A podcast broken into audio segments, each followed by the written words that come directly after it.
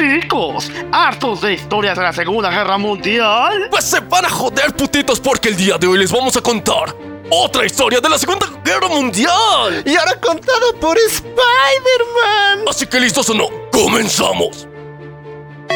Bienvenidos a La venganza del troll. un espacio para los geeks, Para los frikis, para los otakus para los geeks y para todos aquellos que creen en la ciencia ficción. Y a todos, que la fuerza los acompañe y los destruya. Dale play a esta cosa. ¡Mortal! Prepárate, la puta que te reparió. marrano. Muy buenos días. Buenas tardes, buenas noches, buenos viajes trascendentales, buenas fumas poderosas, buenos tomos para ti, también para mí y buenas vibes para todo el mundo. Yo soy el local Y yo soy Maniac, y esto es... la venganza del troll.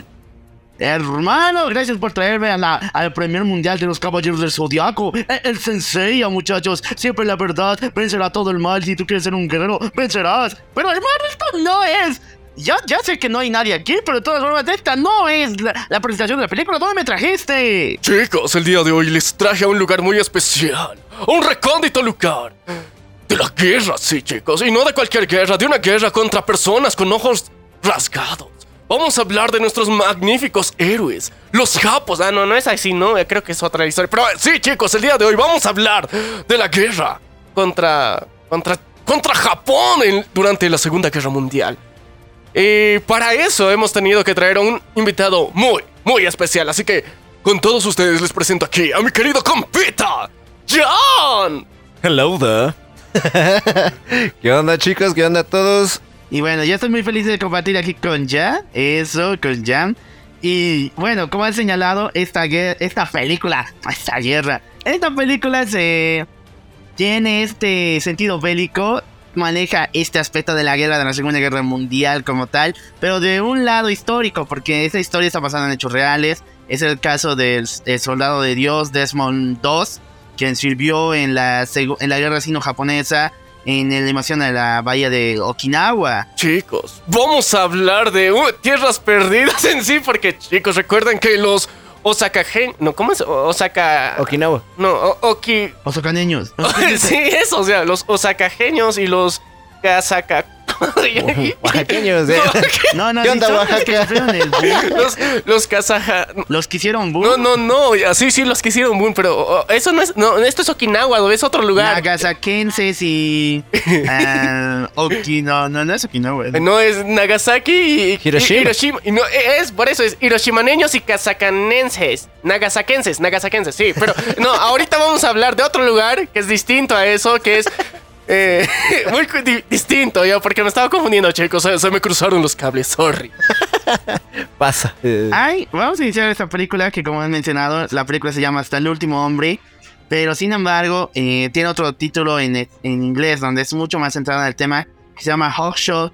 Eh, está Striper o algo así.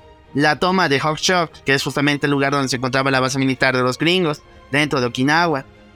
Y la película empieza fuerte, o sea, desde un comienzo empieza con la, con la tonada más magnífica de guerra, como llegaron los pelotones, y de la nada empiezan a volar cuerpos por todas partes. Hay un, hay un plano de los combatientes al estilo 300. Los japoneses vienen con machete, digo, con eh, bayoneta, y los soldados gringos ahí están defendiendo su esquinita. Es igual, es a los 300, viejo. Incluso tiene cámara lenta, me acuerdo. Chicos, o sea, pero antes, o sea, antes de esa épica escena, tenemos que hacer un disclaimer muy genial, muy brutal, muy épico, porque es, es sumamente importante y necesario que nuestros queridos oyentes eh, angloparlantes, nuestros queridos amigos que están en Gringolandia, probablemente se van a ofender mucho con este episodio, así que disclaimer, eh, probablemente hablemos contra el nacionalismo gringo muchas veces.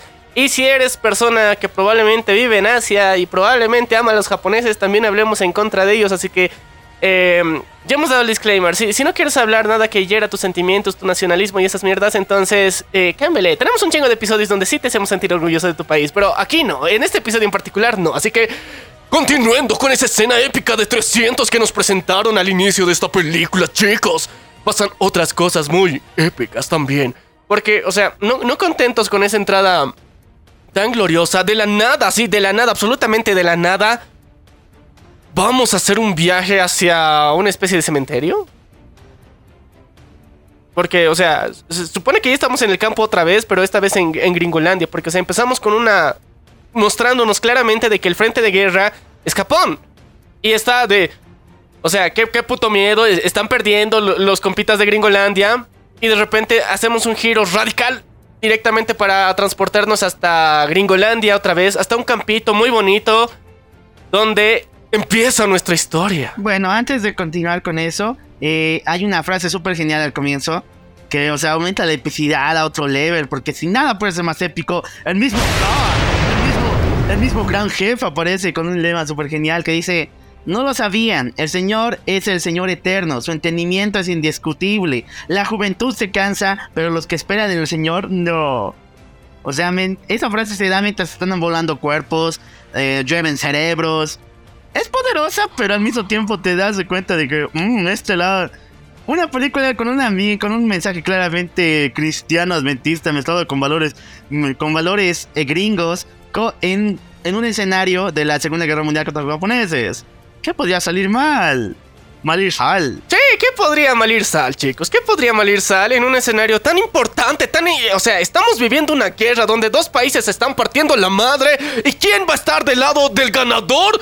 ¡Dios! Y, o sea, ¿y quién tiene a Dios? Porque hay ciertos paganos ahí que no conocen a Dios. Pues, o sea, los gringos.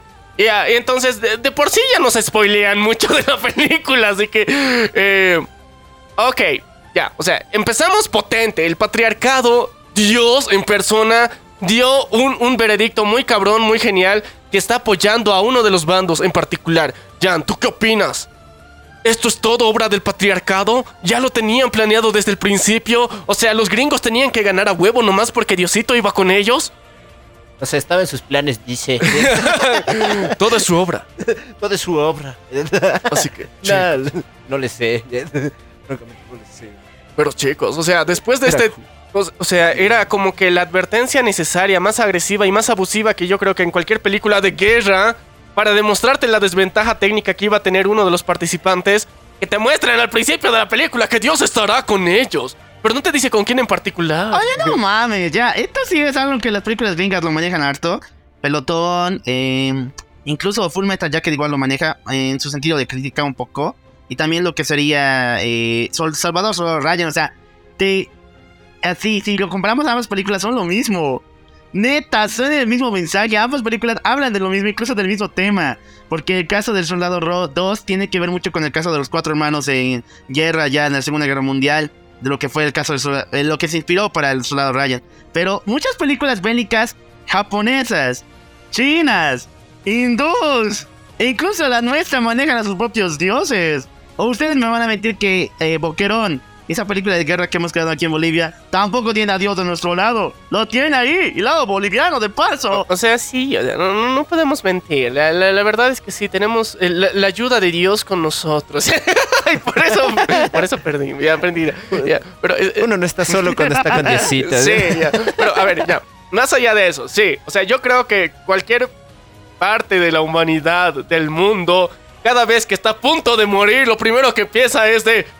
Ya que Dios me ayude. Eso independientemente de cuál sea su Dios. O sea, tomando en cuenta los gringos eran de, ok, ya ve, Alá. ah, Bueno, también no, no había musulmanes todavía en esa época muy declarados que afines a la guerra, pero sí había, digamos, italianos y, y otros eh, europeos que habían migrado y que generalmente la mayor parte de su fe era, era judeo-cristiana. Entonces, con base en eso, sí. O sea, como humanidad, aceptémoslo. En el momento donde estamos a punto de estirar la pata, probablemente sea necesario y busquemos, en particular, la aprobación divina. Que, que Dios esté con nosotros y que nos ayude en esta gran misión. Pero, ya, ok. Aterricemos otra vez en la película. Porque después de ese mensaje, Viajamos en el tiempo 17 años antes. Tenemos a Desmond y a su hermano Hal, los cuales son los hijos de un ex militar que combatió en la Primera Guerra Mundial llamado Doc.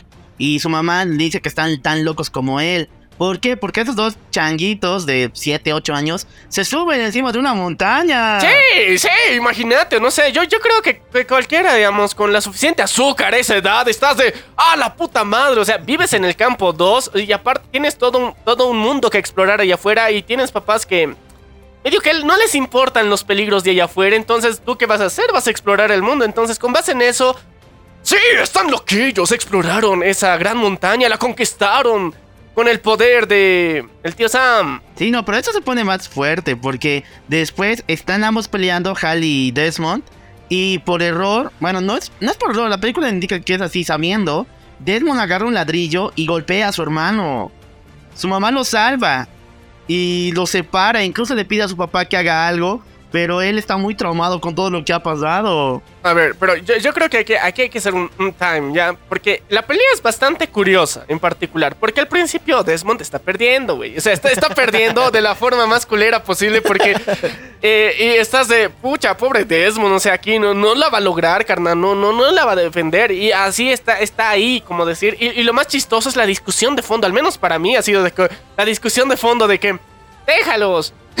Así solo tengo que golpear al que gane. sí, y es de la parte más épica y icónica de mí. Y, y estás de.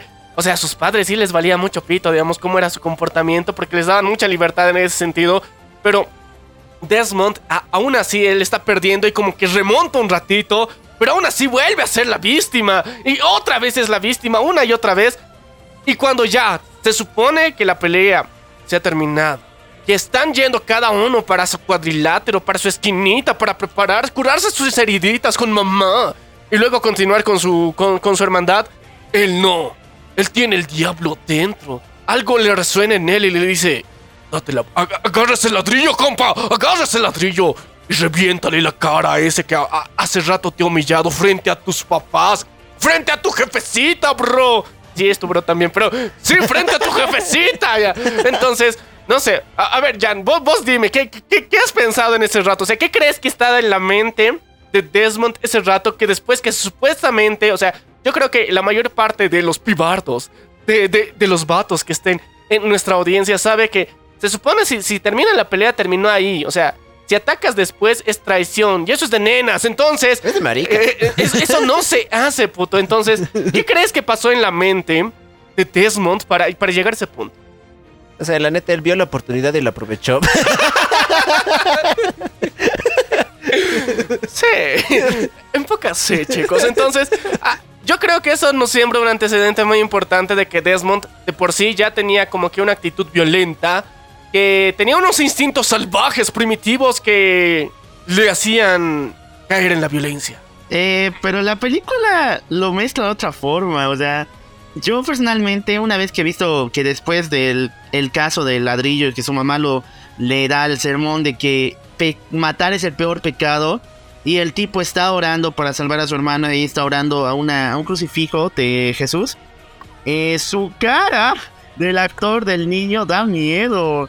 Y después con unas cuantas escenas que pasan después, yo argumento que lo que pasa en la película es que nos quiere mostrar que también tiene un cierto desbalance psicológico. Este cuate medio que no le entienda las dobles palabras y que sí o sí está rarito. No solo por su condición religiosa que es muy eh, extrema y eso se nota en la película. Pero está rarito su el pensamiento que él tiene. Yo creo que el punto principal que podemos manejar al respecto es de que uno es un cabrón extremista en el sentido de que todo se lo toma muy literal. Y eso es, es, es muy pendejo de su parte, pero yo en el sentido de que al principio, como es niño, entonces medio que es la única forma que entienden en, ese momento, sin querer demeritar a los niños, porque sé que hay niños que no son tan pendejos. O sea, sé, sé que le entienden en la primera, ¿ya? Pero más allá de eso, o sea, de que tienen más, más, más coherencia con, con no golpear con un ladrillo a su hermano, ¿no? O sea, en ese sentido, ¿ya? Pero más allá de eso, yo creo que eh, aquí también vemos un reflejo de que eh, el instinto primitivo de violencia estaba muy, muy claro dentro de su familia. O sea, no solamente aplicado, digamos, a, Desmond, a su hermano, sino es con el ejemplo que de alguna forma en su momento daba su papá. Entonces era como que algo tan normalizado que era como la referencia más directa. Y en ese momento en particular, donde agarra el ladrillo y ataca traición, como Caín, ya, hablando bíblicamente, ya. Eh, entonces ahí nos damos cuenta de que en particular eh, hay, hay un problema más marcado, digamos, dentro de esto. Y recién, recién Desmond, en ese momento se da cuenta de que, puta, o sea, no he calculado bien, no me, no me he medido. He dañado a mi compita, a mi pana, a mi brother, a mi hermano. O sea, le he dado un putazo demasiado fuerte, o sea, no me he controlado. Y yo creo que esa cara de aflicción y de sufrimiento y probablemente de enfermo psiquiátrico que tú viste, mi querido Loco Alf, eh, refleja eso, que está pasando la de la verga, que está de, o sea, se siente muy culpable por todo lo que está pasando, está pidiendo perdón al cielo por lo que ha hecho, porque, o sea, está pidiendo permiso a, a- Diosito para que él no tenga que, o sea, sufrir esto, o sea, de que no, no abras la puerta del cielo, no te lleves a mi hermanito, o sea, sí, ya cantamos cosas parecidas en nuestros episodios de tragedias tercermundistas, pero cualquier parecido con la realidad es porque esta historia está basada en hechos reales, eh, así que, no sé, o sea, según tú, o sea, ya, cu- cu- ¿cuál crees que es, es la referencia en este punto? O sea, ¿por qué esa escena en particular, esa secuencia, viene a ser de alguna forma tan importante para el resto de la película? Porque, o sea, es, es la clave, según muchos. O sea, inicia el problema cuando. O sea, agarra el ladrillo y en una- si ven la peli, en algún momento dice la frase de que él no está bien. O sea, él sabe de que tiene problemas en la cabeza y aparte de que su padre era alcohólico. Otro problema tercermundista. O sea, creo que todos viven eso en algún momento. no es mi caso, pero sé de muchos. Ya, ok, pero ya, ok. Ya, o sea, volviendo al tema. Esta escena sí importa en la trama de, todo el- de toda la peli porque eh, nos muestra cómo el pequeño, el pequeño Dos, el pequeño Desmond está... Ya está loco así desde, desde wow. o sea, es- está bien, nació pendejo. porque literal, eh, sí muestra todo el recorrido después y eh, al final te pones a pensar si es común que un niño así reaccione de violento a causa de que sus padres sean violentos. No, no hay. Padre. No, los dos. De hecho, si leen un poquito más, aparte de la peli, la madre igual era violenta con ellos. Por eso le defiende solo a uno. Porque veía injusticia de la pelea. No porque se estaban golpeando, hubiese cortado la pelea de ambos. Ah, ah, perro, eso no lo había tomado en cuenta. Ya. Oye, sí tiene mucha razón. O sea, no mames, ya. Esa madre es diabólica. O sea, lo cual, ¿a quién crees que estaba apoyando? Según tú, o sea, ahorita yo, yo estoy tratando de unir los cabos de la, de la película. La madre, ¿a quién apoyaba? ¿A quién le echaba porras? ¿Al Desmond? O, o, o, o, o, o- o al otro carnal que no me acuerdo que se llamaba su Hal. Eh, yo creo que a Desmond, porque es la película de Desmond, o sea. a ver, yo te- yo te diría Él es el protagonista. Ah, no, no, pero es una película muy fuerte porque Hal solo aparece al comienzo. Tenemos dos minutos de él cuando se enlista. Un minuto con diálogo y después ya, ni siquiera sé qué pasado después, se ha muerto o qué pedo cuando ha llegado a, se, en, el futuro, en los próximos eventos cuando llega al desembarco de Normandía o a donde sea que fue este cuate. O sea, nos vale, pides, o sea, tú no te acuerdas el nombre del sujeto. No, o sea, sí, tampoco es que te lo presenten muy bien, ¿no? O sea, pero ya, Mm. más allá de eso, sí, tienes razón, él es el prota y el prota se le respeta. Y recuerden, chicos, que el prota ya está disponible en todas las plataformas digitales para que lo escuchen, para que lo gocen, para que lo sabroseen y bailen esta gran ranchera en su plataforma de streaming favorita. Pero volviendo al tema, em, o sea, después ya de que, o sea, el martirio está pasando ahí, la escena que, que nos mencionaba tan cruda de la realidad, de, de la mente y de los vuelcos, un giro ya directamente hacia el futuro. Y nos situamos directamente en una época... ¿Cuántos años después, lo cual? Aunque tú no me lo creas, no me lo creas en serio, pero aparece en la película. Y te paso otro tema que quiero agregar, es que yo he visto con el de doblaje de HBO Max, donde metieron un acento sureño bien marcado, bien al pedo, como vaquero mexicano, no sé qué. Y no lo vean, vean la original. La original está súper genial, súper increíble. Pero el redoblaje que le hicieron es una de las peores barbaridades que he visto en mi vida. Esa madre no existe. Ya, pero pasan después de ese evento de 17, 17 años en el pasado. Después pasan 17 años.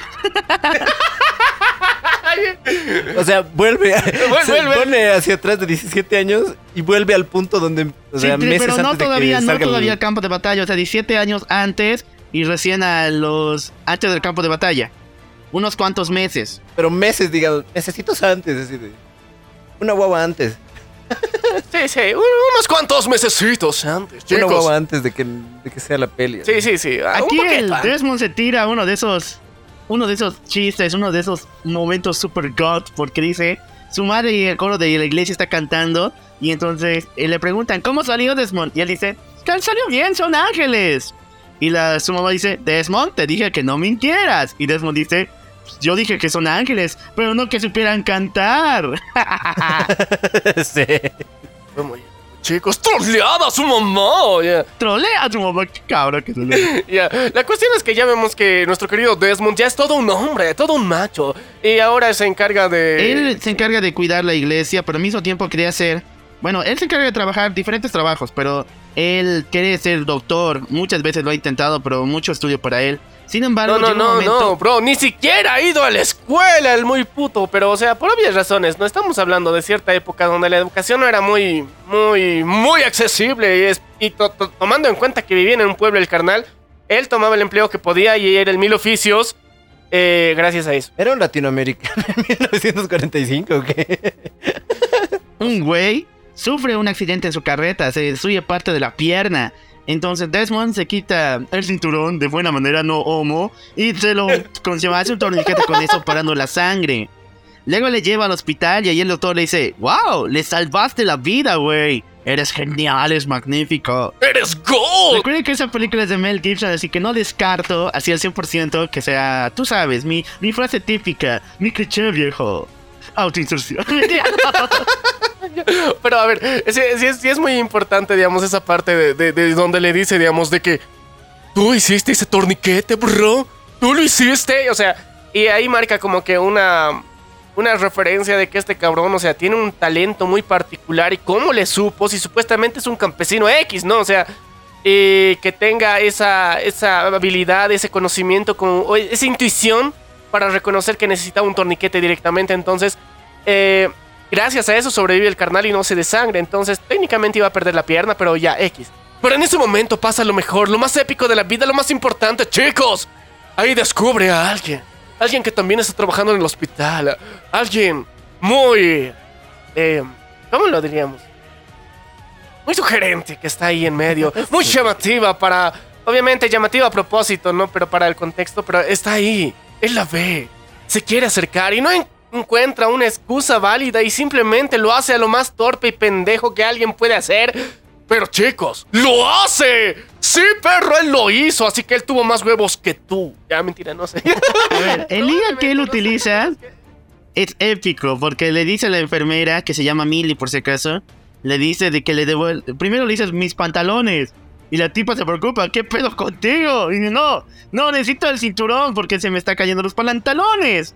Y después la tipa como trabajaba en una especie de recepción de sangre, eh, él dice quiero donar sangre y así lo hace. Pero yo creo que ahí sonó muy patriarcal porque directamente asumió que por ser mujer ella sabía dónde estaban sus pantalones porque ellas lavan la ropa. Eh, así que no sé, ya. Yo, yo- yo lo veo muy patriarcal. Pero independientemente de eso, ¡le funcionó!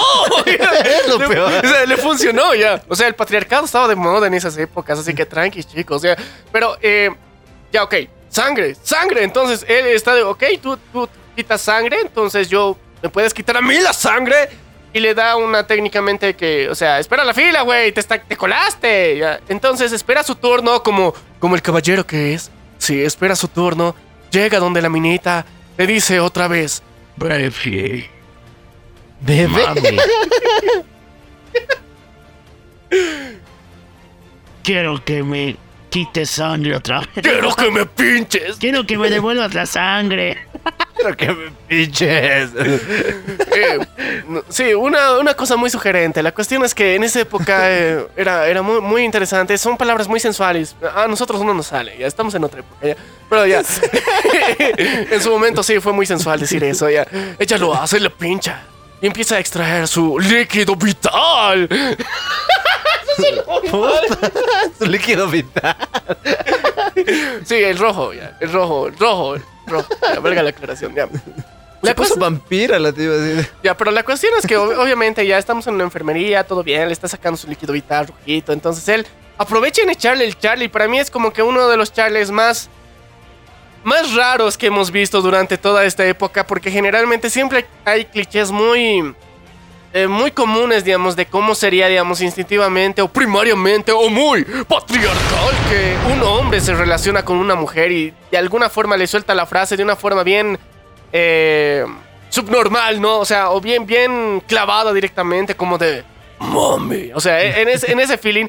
Pero aquí no, o sea, es como que trata genuinamente de interesarse y tratar de llamar la atención de ella con la poca experiencia que tiene. Y para mí es uno de los puntos muy importantes que tiene esta peli, porque, o sea, te, te da ese giro en donde hasta, hasta este momento en particular yo no había visto a alguien que, que le dé ese flirteo tan raro. Raro por, no bueno, sino por malo. Pero que funcione. Bueno, la verdad es que hay que analizar dos puntos muy importantes. El primero es que obviamente no hay muchos temas de conversación. O sea, no, no hay que por qué ser tan esquivativo cuando vives en un pueblo tan pequeño como es el pueblo donde vivía Desmond. O sea, la gente se conoce ahí, por lo menos si o logra tener una relación más estable, más de confianza. Entonces no hay que ser tan esquivativo. Más directo podría ser más genial. Y otra es que, güey, es Santo Cargill. ¿Qué mujer no se le puede resistir a ese güey? ¡Es Spider-Man, chicos! Por eso le funciona, puto. Tiene sentido. Eh, me, me- me- me voy con esa lógica ya, ok. Pero, eh, de aquí de alguna forma, para mí eh, eh, la película escala muy rápido, digamos, en cómo, cómo acepta la cita, eh, cómo hay la, la primera, eh, la primera reunión, el cine y cómo de alguna forma... o sea, se, se remarca mucho ese rasgo que de alguna forma... eh, Desmond tiene un nivel de autismo eh, dentro de él, cómo, form, cómo es su, tipo de fijación dentro de los detalles, cómo tienen unos pequeños tics, como decir, eh, respecto a su comportamiento dentro de las citas, dentro cómo se relaciona, trata de... O sea, es buena onda el cabrón, o sea, eso, sí podemos reconocer, pese a su pasado golpeador con ladrillos. ahorita ya, ya, ya se está recomportando, o sea, él da, lo mejor de sí, ¿no? O sea, para que Mandy en, en particular se sienta bastante bien. Y eh, para mí eh, eh, me, me encantó, digamos, la escena del cine porque él está como que, o sea, la, puedo besar, la quiero besar, la deseo besar, pero técnicamente no, no, o sea, y, se, da, el tiempo para hacerlo. Y para mí yo creo que algo que a muchos en algún momento de su vida les, les ha tocado vivir. Y, siempre, o sea, siempre que, que pasa es como que difícil. No saber en qué, en qué momento es el apropiado para el primer beso. Y aquí se marca, digamos, bastante bien eso. Y yo creo que es una bonita reflexión al mismo tiempo que al final probablemente no haya un buen momento para dar el- primer beso. O sea, no, no haya como la situación perfecta que todos nos imaginamos y que en las películas siempre nos venden y en aquí en particular no. Es como que eh, simplemente tienes que Hazlo. hacerlo. O sea, es como que Ah, tiene que suceder. O sea, hazlo, puto, hazlo, ya. Ya, o sea, just do it. O sea, así muy Nike la cosa, pero. el- ese momento del beso como tal eh, tiene respuesta. O sea, la tipa no es que es- directamente le bese, eh, o sea, labio con labio y hay una conexión directa como te hace pintar Hollywood. O también los reggaetoneros. O, o, o este caso, el Romeo Santos. No. Sino de que cuando se besan, la tipa es- reacciona en shock y le da un buen putazo. Sí, o sea, es como que eh, lo más eh, cercano a la realidad. Por eso me, me encanta esa escena, por eso. O sea, es que es como que de. ¿Cómo te atreves, maldita? O sea, y de repente le da un putazo, pero. Me gustó. Y, ah, Es que es esa dicotomía. Y al, menos a mí, ese es como que lo que lo hace más, más realista en ese sentido. Porque eh, regularmente, si es que das tu primer beso, probablemente no sea el lugar acertado. O sea, con una persona, no, no sea el momento acertado. Porque no hay ese momento acertado. Se tiene que crear. Tú lo tienes que crear. O ella lo tiene que crear. Simplemente te tienes que lanzar a hacerlo, ¿ya? Y eh, o probablemente tenga una mala reacción y tú tienes que aceptarla. Y eso es lo que pasa ahí, literalmente. O sea, tiene una mala reacción, el otro se da cuenta de que probablemente no le ha gustado, entonces caballerosamente se retira y no insiste, ¿ya? Y está como que, ok, o sea, ya, ya entendí, eh, ni modo, la cagué, como decir hasta cierto punto. Lo cagué, ¿verdad? Sí, le- pero, pero en ese momento también Mindy está de, ok, o sea, o sea, sí me gustó, pero no me lo esperaba, pero ahí vemos que eh, como que el remate de que confirman que la relación no solamente era unidireccional ni que el, el- la, atracción solamente era de él hacia ella y ya, sino que ella también sentía atracción por él. Porque le responde el beso de una forma un cachito rara por, por el tráfico vehicular que obviamente está eh, interrumpiendo toda la pinche cita, pero eh, eso le da más naturalidad. Para mí fue una de mis escenas favoritas dentro de la película porque o sea, se sintió muy, muy orgánico. Y no como en las clásicas películas que también tiene otras Andrew Garfield, donde el beso es el momento indicado, el, el- el lugar ide- ideal, con la mejor iluminación, donde los dos quieren demostrarse el- máximo amor. Pero aquí no. Aquí simplemente sucede. A ver, Jam, dimos, ¿cuál o sea- es tu opinión respecto a estos besos? De hecho, el querido Manek tiene razón, porque es orgánico, o sea, la idea del, del beso sí sale bien, sale muy natural, mm, con todo y lo, lo rayado que es el tipo, y el, y el tremendo, el tremendo sopapo que se manda Dorothy, ese sopapo que le va a dar la vuelta, al- así tipo Pato Lucas, ¿no? Que se le da la vuelta el pico, le sale natural. Y le deja bien estúpido a Desmond porque poco y se, poco se muere por el atropello, o sea, después de su primer beso. Así que, o sea, sale natural, sale como identificable. Yo creo que ahí es donde muchos pueden identificarse por... O sea, ya sea por, por ella o por él. Porque la cagaron o porque... le- Porque la cagaron o porque le sirvió. Sí, o, o porque les dieron un putazo de su vida, o porque, o sea, yo creo que eh, muchas veces es como que me gusta, pero me asusta, o sea, ¿entiendes? O sea, eso pasa más de una vez, entonces, eso, eso lo hace icónico. Lo hace natural. O sea, te, te- te- te transporta al espacio, al lugar, al momento. O sea, bien, digamos. Por ella, bien. Solo que... Tremendo sopapo. ¿Habrá sido real? Yo creo que sí, o sea, se, se nota la reacción física de, de Andrew de, de- de voltearse a un costado con dolor genuino, o sea, y además o no, o sea, no, Pero eh, en ese momento ha perdido todos sus poderes de, de Spider-Man. No ha reaccionado contra ese. No existe el sentido arácnico en los chapazos. Eh, en se bloquea esa madre ahí, sí. Eso no, no funciona cuando hay chapes, chicos. El sentido arácnido se bloquea en momentos de, de junte de labios. Ya. Pero ok, vamos a avanzar eh, con la historia porque esta madre continúa. Sí, porque justamente después de la cita, nuestro querido eh, Desmond llega con su familia, está cenando, y viene su hermano. Y aquí, viene, aquí creo que ya me responde algo porque esta es su película favorita. Eh, ¿Quién es el mayor? ¿Desmond o eh, Hal? Hal, Hal, Hal.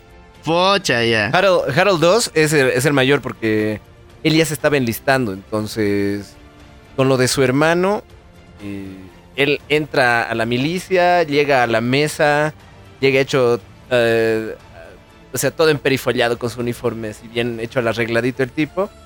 Pero ahí te das cuenta que él es el mayor porque ya pudo enlistarse y tomó la decisión. Y desde el inicio de la película te das cuenta que él es el mayor por la fuerza, porque él trepaba como cabra. Ahora es mi imaginación, pero el actor de Desmond cuando es niño es más grande que el de Hal. Cuando le da el putazo del ladrillo es más grande que Hal. No, es al revés.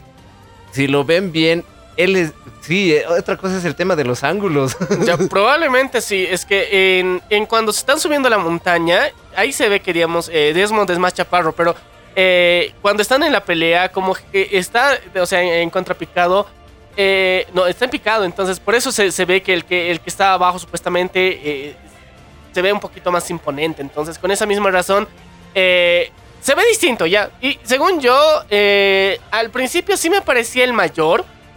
Pero después, con, con esta escena en particular, cuando se lista ahí, era de, ok, o sea, me parecían muy contemporáneos. Pero el mayor se lista primero porque técnicamente ya es independiente y es mayor de edad y puede decidir. Claro. Y ahí nos damos cuenta de que eh, su jefecito, eh, eh, el hombre de la casa, él en, particular él- él- él en particular no estaba de acuerdo con todo esto. Sí, de hecho sí. el- o sea, su papá se asusta así de... No, mi hijito, mi guagua, no.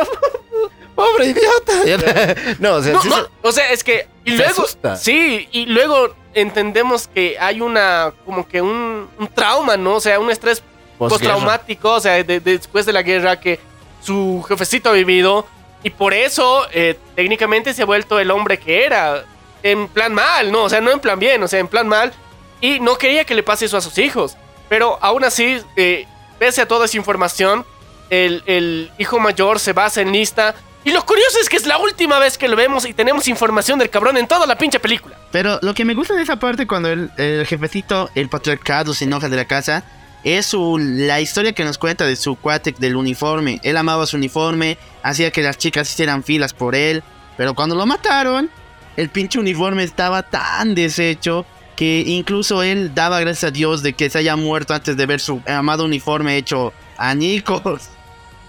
De nada valía, bueno, demuestra que de nada valía para él ese o ese sentimiento de nacionalismo de ir a pelear por eh, de ir a pelear en una guerra O sea, O sea, de nada importan las minitas si te vas a morir, cabrón. O sea, porque al final. eh, eh, yo creo que en, Gringolandia en particular hay una especie de visión sobre los, los militares, los soldados, los veteranos de guerra en particular.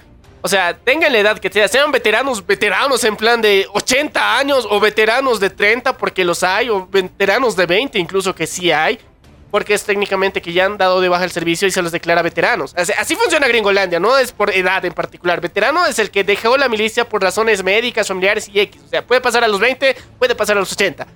Entonces, en Gringolandia en particular siempre se han se ha demostrado muy claro un, un marcado respeto, una veneración a estas personas que han cumplido, digamos, su labor dentro de la sociedad en guerras.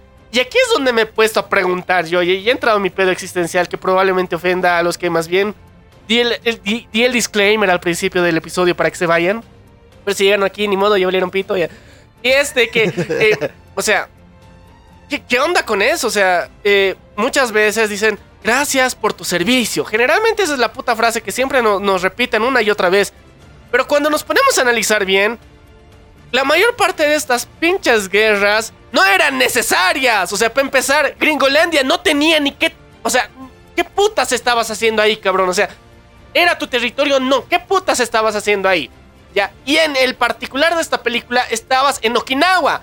Bro, ¿qué putas haces en Okinawa? O sea, estás... O sea, todo el Océano Pacífico has pasado para llegar a ese pinche lugar que no es tu territorio, cabrón. Para defender la libertad. ¿De quién, güey? O sea, en ese momento, Pero- según pero la, la estamos guerra- vengando a Pearl Harbor.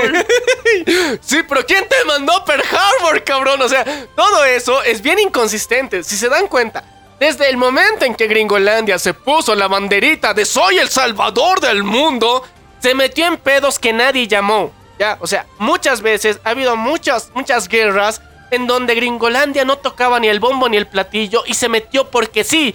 Y murieron un culo de gringuitos ahí a lo pendejo de la forma más estúpida posible, incluyendo Vietnam en particular, que perdieron, Afganistán, que perdieron por dos, sin motivo, o sea, y guerras que ni siquiera fueron, digamos, de una semana, dos meses, no, años, cabrón, años, gente, o sea, inocentes, soldaditos, que no sabían de geografía como el gringo promedio de ahora, fueron a la guerra a perderse, a morir a lo pendejo por por causas que ni ellos entendían. Y lo más cabrón es que de que supuestamente iban a atacar a su país.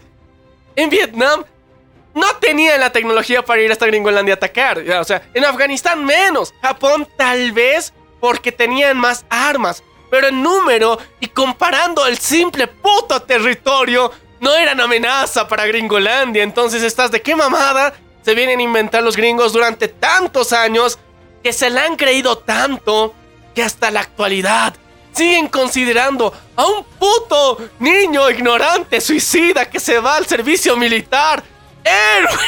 ya, bueno, te la perdono con lo de Vietnam, ya.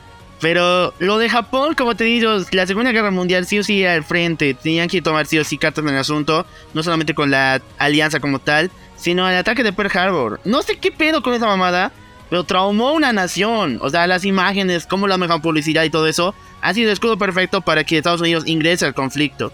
Luego del Afganistán, obviamente el 9-11, o sea, y eso incluso nos ha llegado a nosotros como de tumbar de la tierra.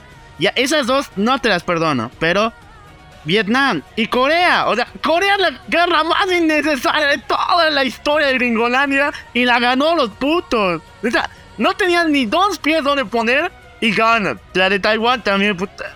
Esa sí ya no, nada, nada se perdona. Ya, ya, pero a ver, mira, o sea, la, la de, hablando así de guerras en particular, la de Corea era como que, o sea, los surcoreanos pidieron ayuda porque estaban en nivel de China en ese rato, porque eran pinches granjeritos de, o sea, promedio, que necesitaban ayuda. Ellos la solicitaron en particular. Taiwán también la solicitaron.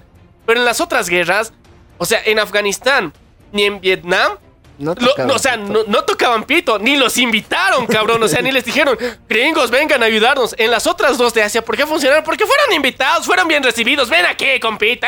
In- in- instruinos, cabrón, para, para hacerle frente a Norcorea, para hacerle frente a China. O sea, hubo un trasfondo muy distinto, ¿ya?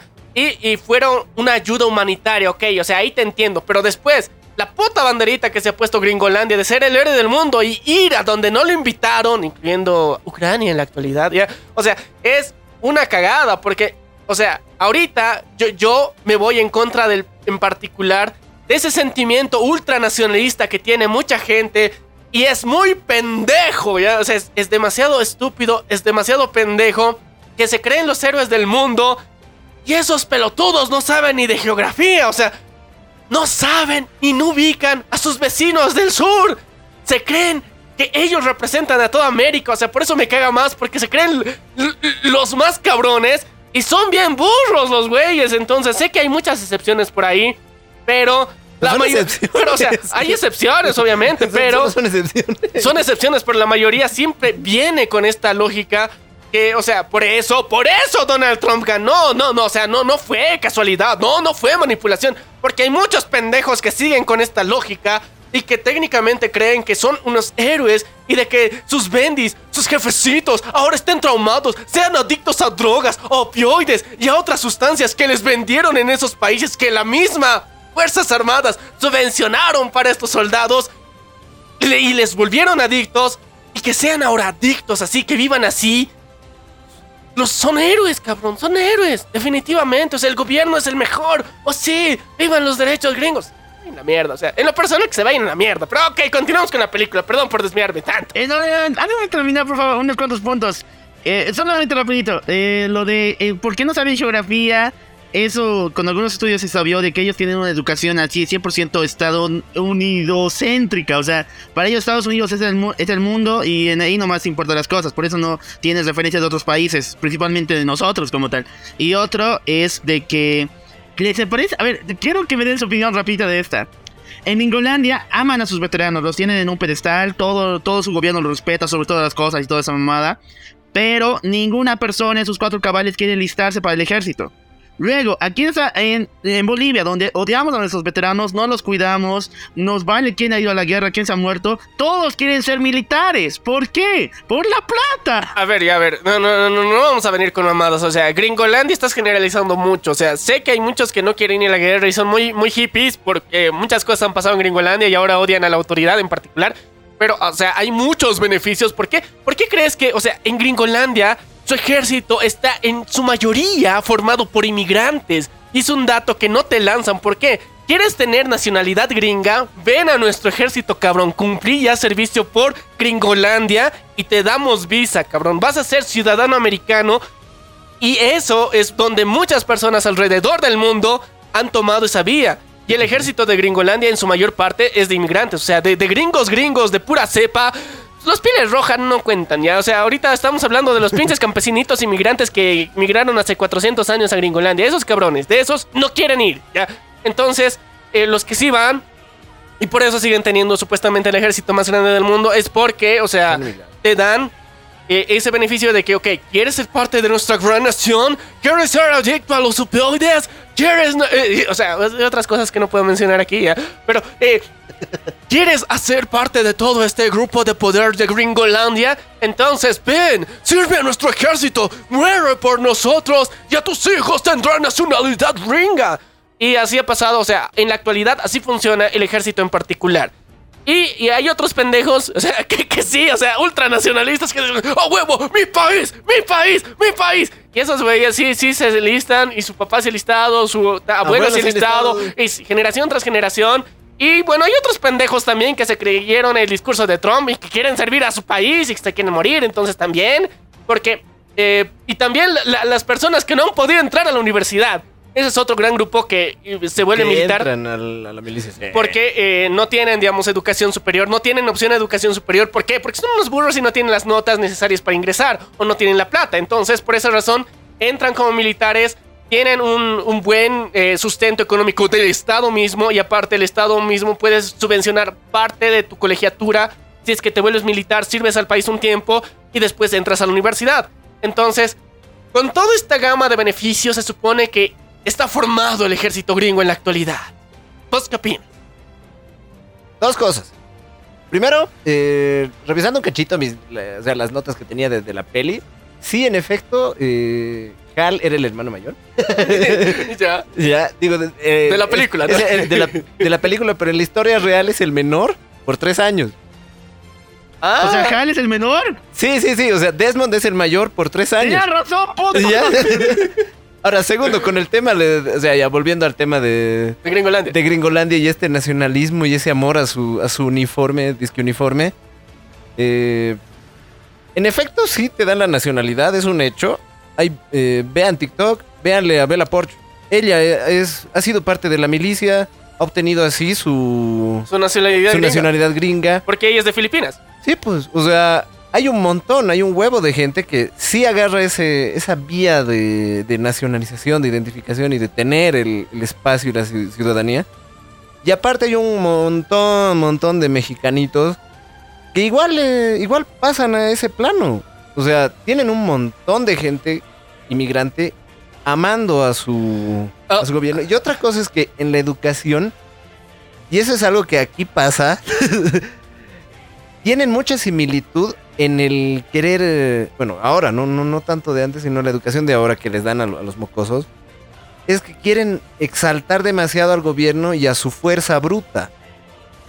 Bruta. Que remarquemos eso. ¿Ya?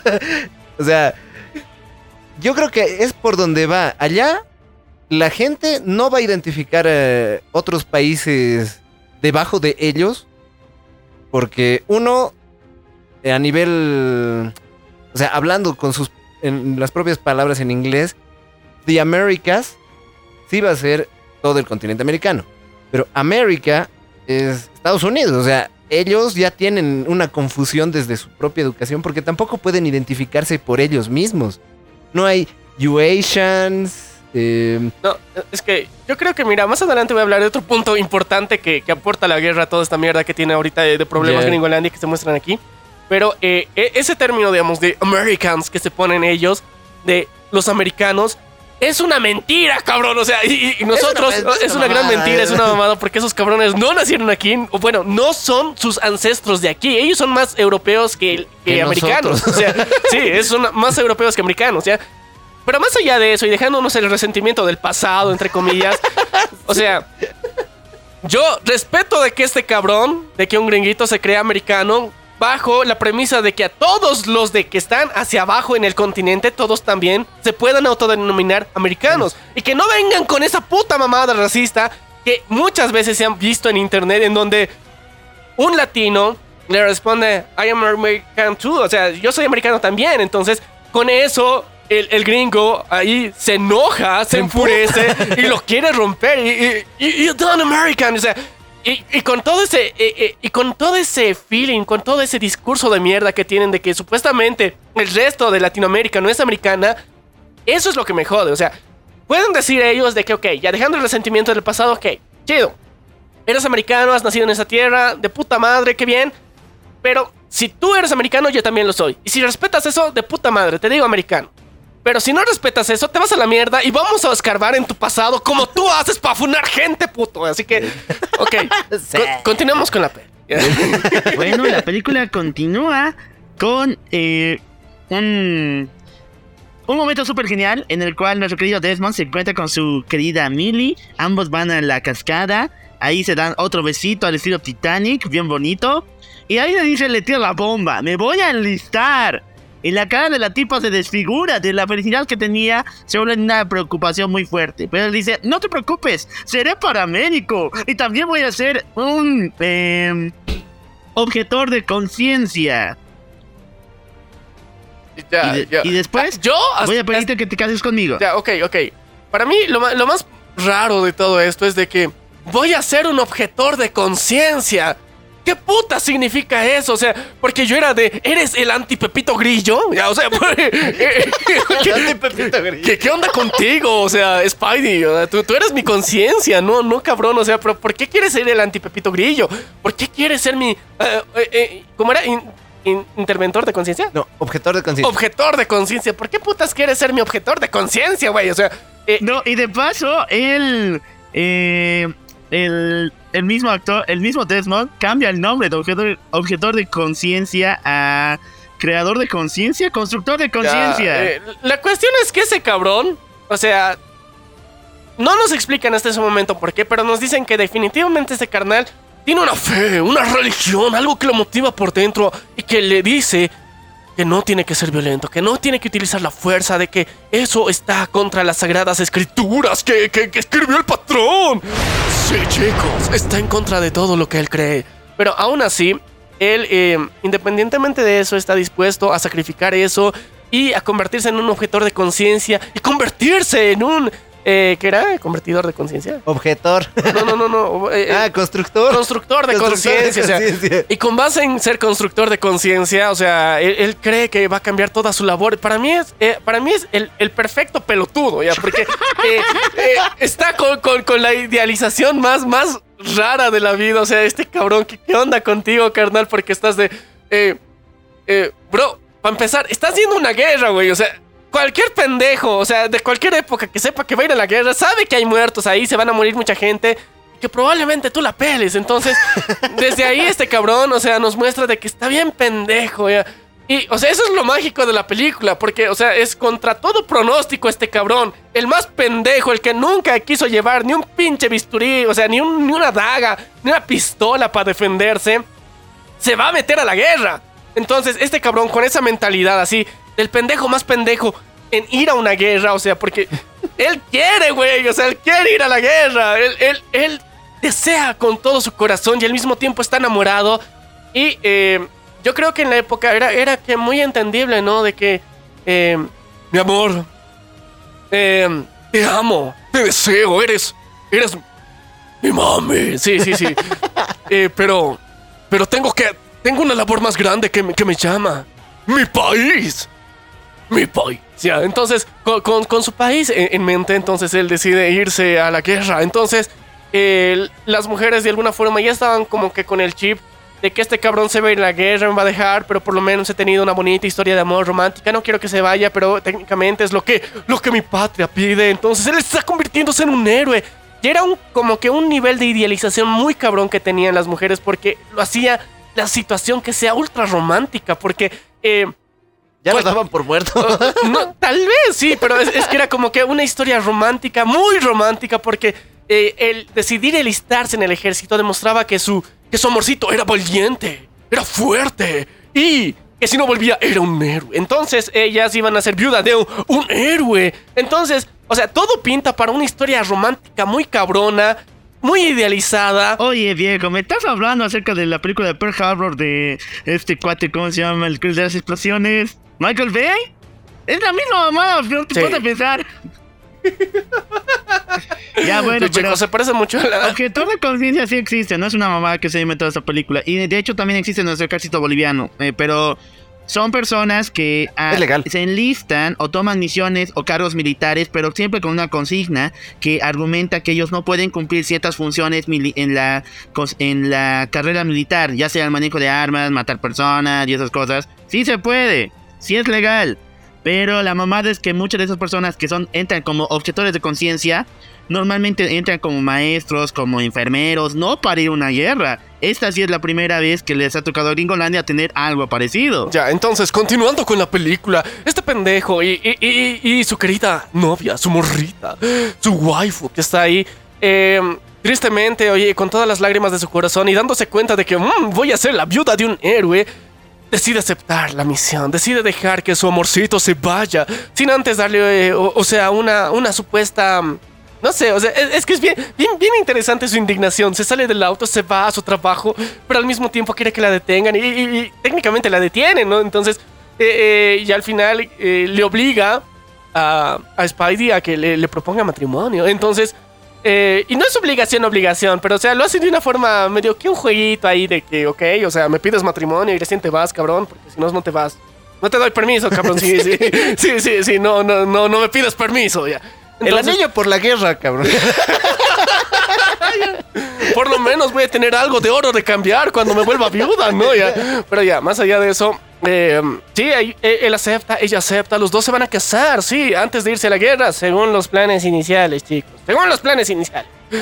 Y eh, lo bonito es que después de eso, después de eso, ¿cuál pasa? Me estoy confundiendo. Mi querido locual, ¿qué pasa después de eso? Después va con su querido padre y le encuentra en el cementerio justamente. Y eh, todo sale de mal en peor. Es una escala de, de cagarla a recagarla. Tu papá está triste, está visitando a sus tres amigos que murieron en la guerra, los está recordando y le dice prácticamente: Estoy feliz de que tú no vayas allá. Pero el otro, papá, yo me enlisté. Y se nota la cara del actor cuando "Put, la cagaste, la cagaste.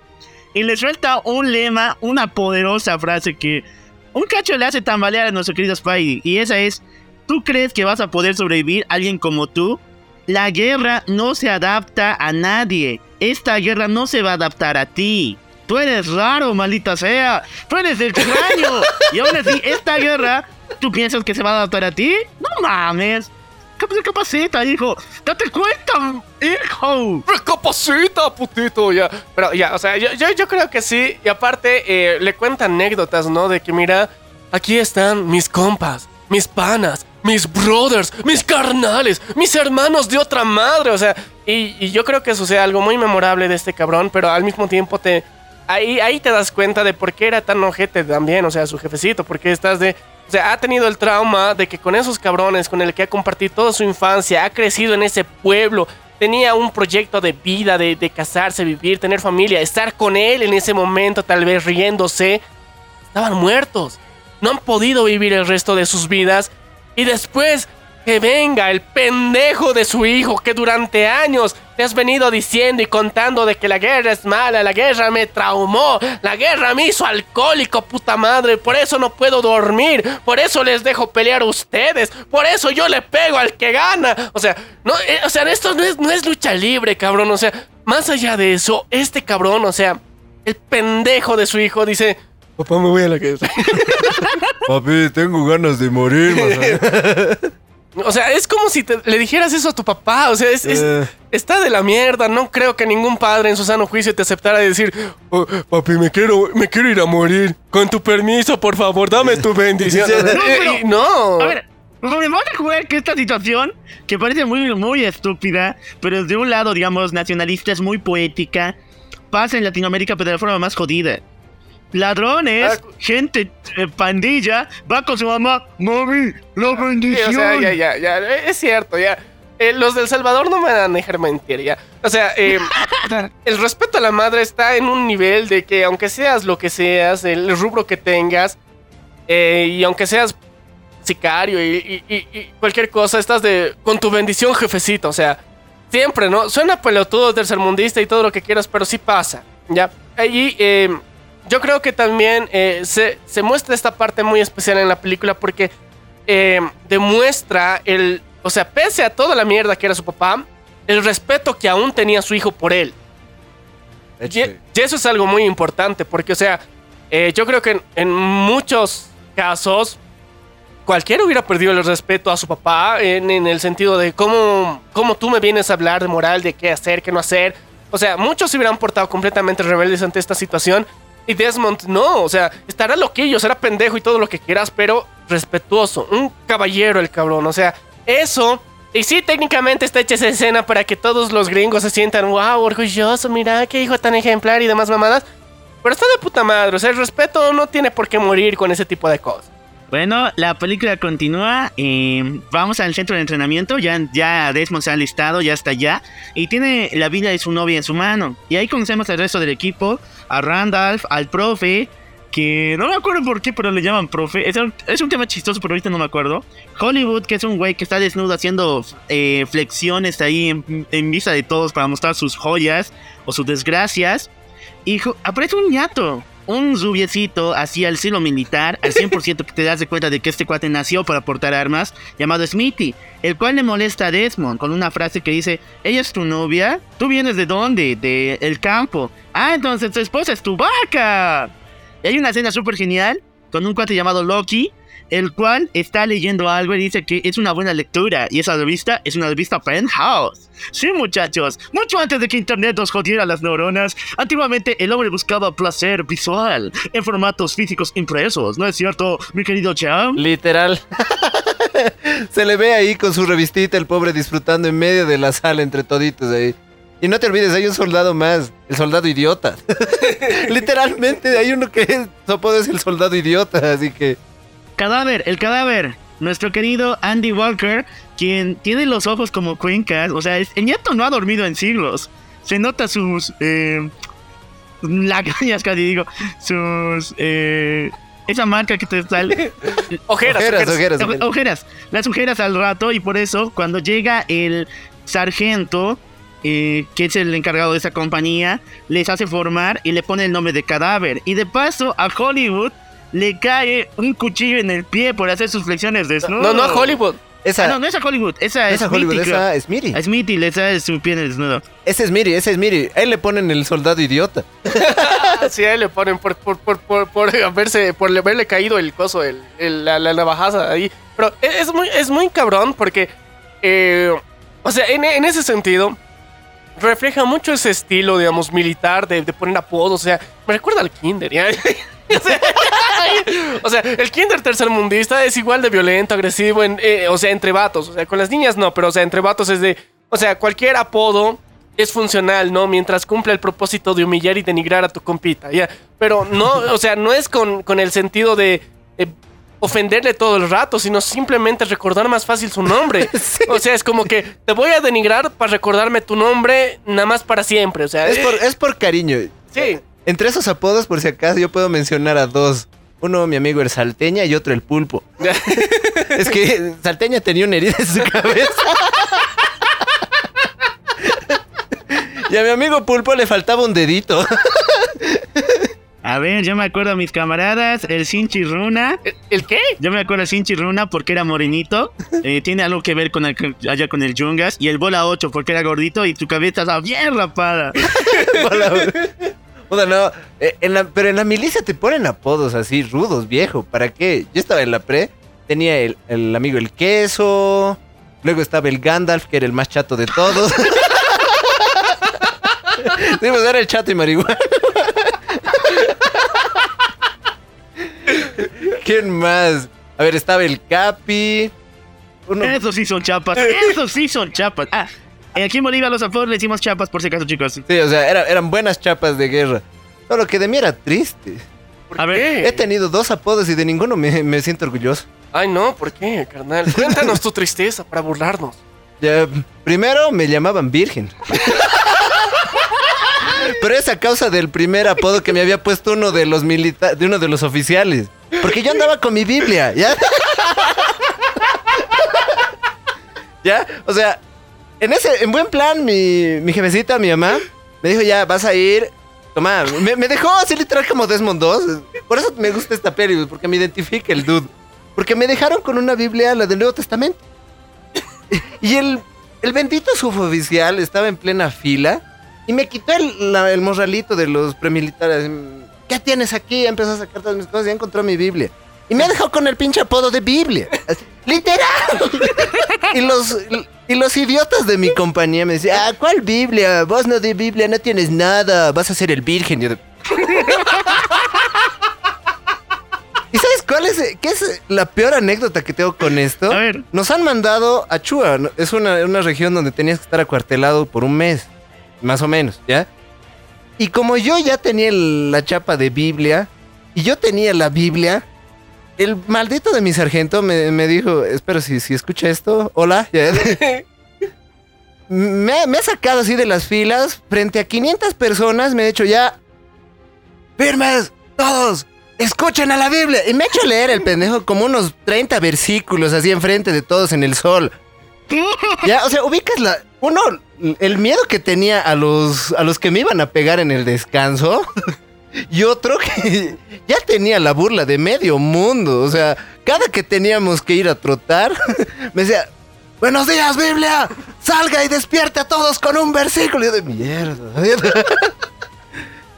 O sea, era traumático, dude. Era, era feo. No, imagínate, o sea, sabemos que también, digamos, dentro de la milicia, en la actualidad, en el presente y no en el pasado, como en la película, o sea, ya, ya se permiten a, a- a mujeres también. Entonces, imagínate, oye, bro, aquí está mi compañía, te presento. Ah, sí, él es el virgen.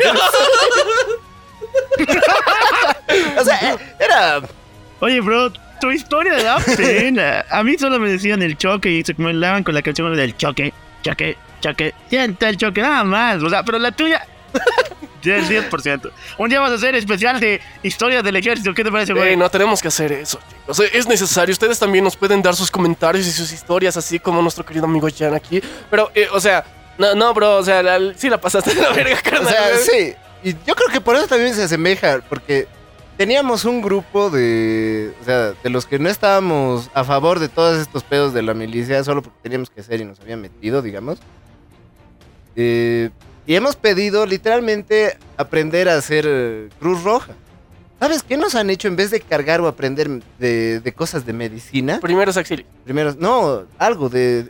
Ni primeros auxilios, viejo. Nos han metido piedras a nuestros morrales y nos hacían cargar a la gente. O sea, los que estaban ya cansados. ya, ellos están muertos. Levántenlos. Y tenías que cargártelos. Se ubicas a un gordito de 80 kilos y vos así, pobre escuálido de 50, 60 kilos en tu espalda. Con tu mochila más con piedras. Sí, literal. O sea, era, era triste. y de paso te tiraban al agua porque decían, tienes que resistir todo. Y yo de, ¿para qué me metí aquí, mierda? Eh, El ejército no es chiste. Bueno, ahorita supuestamente hay derechos humanos, pero aún así, si estás en el tercer mundo principalmente, no es muy buena idea si eres sensible. Lit. o sea, no, no, no, no es buena idea. Pero chicos, ya, ok, volveremos a... Volver- volviendo a la peli, volviendo a la peli. Sí, vol- vol- volveremos a la peli. Al ya. objetor de conciencia. Este, este eh, brutal escuadrón, ya, ok.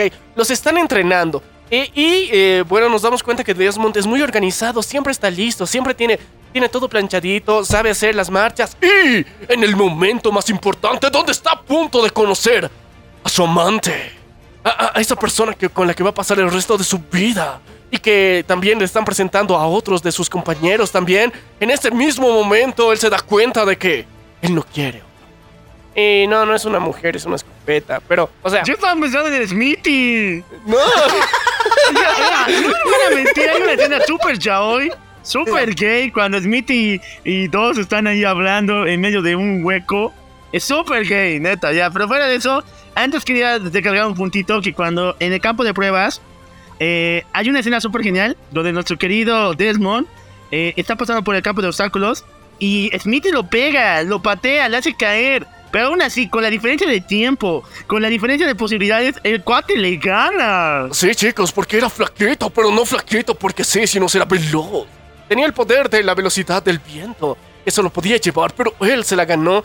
Y eh, eso fue una de, los- de las cosas más interesantes porque, o sea, definitivamente Desmond era un buen soldado. O sea, él había roto el récord y estaba, estaba muy cabrón el men. Pero el único detalle es que no quería tocar armas. No quería ni tocarlas, güey. Porque se supone que un, un im- im- impedidor de conciencia Objeto. objetor, objetor. el objetor de conciencia eh, se supone que tiene que cumplir con el, o sea, con toda la rutina, incluso disparar armas y todo lo que quieras, pero en el campo de batalla real ya no. O sea, ese era supuestamente el, el código normal que él tenía que seguir. O sea, él dentro de su entrenamiento tenía que saber manejar un fusil, tenía que saber disparar, apuntar bien, y cumplir con eso y después lo iban a mandar a, a la guerra tranquilamente y ahí él iba a hacer su servicio médico según tengo entendido, funcionaba así. Pero el pedo ha sido de que este pelotudo de Desmond dijo, no, yo no toco una puta arma, yo soy muy eh, consagrado a Objetor de conciencia. cons- consagrado a Diosito para tocar un arma. Eso es pecado, bro. O sea, eso no se puede hacer. Yo soy impedidor de conciencia. Yo no permito que estas mierdas pasen. Entonces, ahí empieza la tortura. Brutal, bestial. No, pero hay una escena súper cabrona donde le llevan con el, el teniente que está a cargo de la base. Y incluso el sargento le jode diciéndole, el, ten- el soldado 2 dice que no puede tocar un arma por sus eh, creencias religiosas porque es un objetor de conciencia. Y el 2 se la mama bien guato porque primero le dice, soy un objetor de conciencia y lo dije cuando me listé. Pensé que ese era el trato o algo similar. Uno. Y segundo, le dice, no quiero trabajar los sábados porque es mi sabbat, soy adventista. Yo creo que el sabbat se aplicaba a las brujas, pero ya, ok, ya también a los adventistas. ya. Pero, eh, No, pero la respuesta del. A tu teniente que le digas eso, güey. No, pero la respuesta de los oficiales era la mejor. Entonces vamos a descansar los sábados la guerra para que tú estés tranquilo en tu sábado. Buena, estaba buena. eh, eh, está muy cabrón porque, o sea, es como que eh, ahí te das cuenta de que este cabrón no la pensó bien. Y eras de como que, Bro, te están intentando alistar en un ejército, en una guerra que van perdiendo. O sea, quieren más hombres, güey. Te van a aceptar todo lo que le digas mientras no sea en la cancha oficial. O sea, sí, sí, te van a, te van a traer con ese cebo para que estés aquí. Te van a prometer el cielo, mar y tierra. Y no es mentira, o sea, durante muchos años en Gringolandia pasó eso. A mucha gente le prometieron la gloria, eh, o sea, el honor, el triunfo, eh, por ir a la guerra, eh, tener un buen seguro y demás mamadas. Y al final no se cumplió al 100%. Porque simplemente, o sea, ellos querían más hombres. Ya, o sea, el tío Sam te dijo, el tío Sam está aquí para elegirte. Tú puedes representar y salvar a nuestro país. Sí, tú serás un héroe local. Pero no, era mentira. Sí, entonces, por esa misma razón, dentro de esa misma lógica, aquí nos están mostrando otra vez que el sistema gringo de propaganda militar te miente. Que funciona. Te miente, pero este no era el trato, Superstinsky. Y bueno, seguimos todavía. Tenemos eh, una de las escenas más fuertes. Smithy le quita la Biblia y, y le dice, te crees mejor que yo. Y esto es a raíz de que, pues después de que habla con el teniente, el sargento lo lleva con sus compañeros y le, le, le a enfrente de todos, le señala de que no confíen nunca en él, en Desmond, porque él no tiene un arma, no tiene cómo defenderlos. Y todos se la... eh, le hacen unos ojos de muerto, o sea, tiene una visión de que este cuate vale verga y nos va a fallar, no vale para nada. Y por eso Smithy le quita la Biblia y lo golpea. Y después le dice, dame el, primer golpe. Si te han enseñado a golpear a... Bueno, te enseñaron a, a- a dar la otra mejilla, entonces tú empieza conmigo, dame el primer golpe. Y le quita la foto de su chica. Y después le dice algo bien fuerte. Esta es una mujer muy hermosa. Se merece un hombre de verdad. Creo que estaba queriendo decir que a Desmond le faltaba la pichu. Ya, mentira. Pero no, o sea, probablemente es- ese es el subtexto, ¿no? Pero entonces eh, Desmond hace lo que, o sea, pocos hombres aceptarían en ese momento. E- intenta mantenerse calmado y para, o sea, para cualquiera hubiera sido difícil. Uno, están queriendo profanar a, tu waifu, a tu novia, el amor de tu vida, la que te está esperando en casita. Y dos, se están metiendo con tu Biblia. El segundo acto más revolucionario que están haciendo dentro de ahí. Y él, aún así, se trata de mantener sereno, sobrio. Y al final, o sea, logran lo cometido, pero es que tremenda humillación igual, o sea, es como que... es- está de la mierda, o sea, le- lo hacen mierda públicamente en ese momento. Después de eso, no contentos con eso en sí al final, están de... Bro, esperamos a que se duerma. Y de repente le, hacen toda, toda la tortura a medianoche, o sea, su, su, su bienvenida oficial, 100% real, no fake. Que en muchos lugares se repite y hay personas que han muerto por eso, pero en este caso no, chicos. En esta vamos a mostrar la versión bonita de la historia, en donde el men torturado a medianoche sobrevive a su iniciación. Sí, chicos, eso pasó con Desmond, él sobrevivió. Fue vilmente puteado, su cama completamente ensangrentada y no se dio cuenta de quién estaba porque todo era oscuro. Y y al final se despierta y a la mañana siguiente entra el sargento a revisar todo eso y trata de que, bueno, en sí Desmond diga, o sea, campeón, ya, ya le hiciste, o sea, quieres irte, alista tus cosas, te voy a esperar afuera. O sea, e- él ya, ya pensaba de que esta es la gota que derramó el vaso este cabrón y está vilmente abusado, pero de forma física, violentado por estos sujetos. Él ya no tiene moral, este cabrón no va a seguir. Pero el pendejo de Desmond está ahí a toda madre y dicen, se pone su chaquetita, está más puteado que eh, ciertos postes de la ciudad.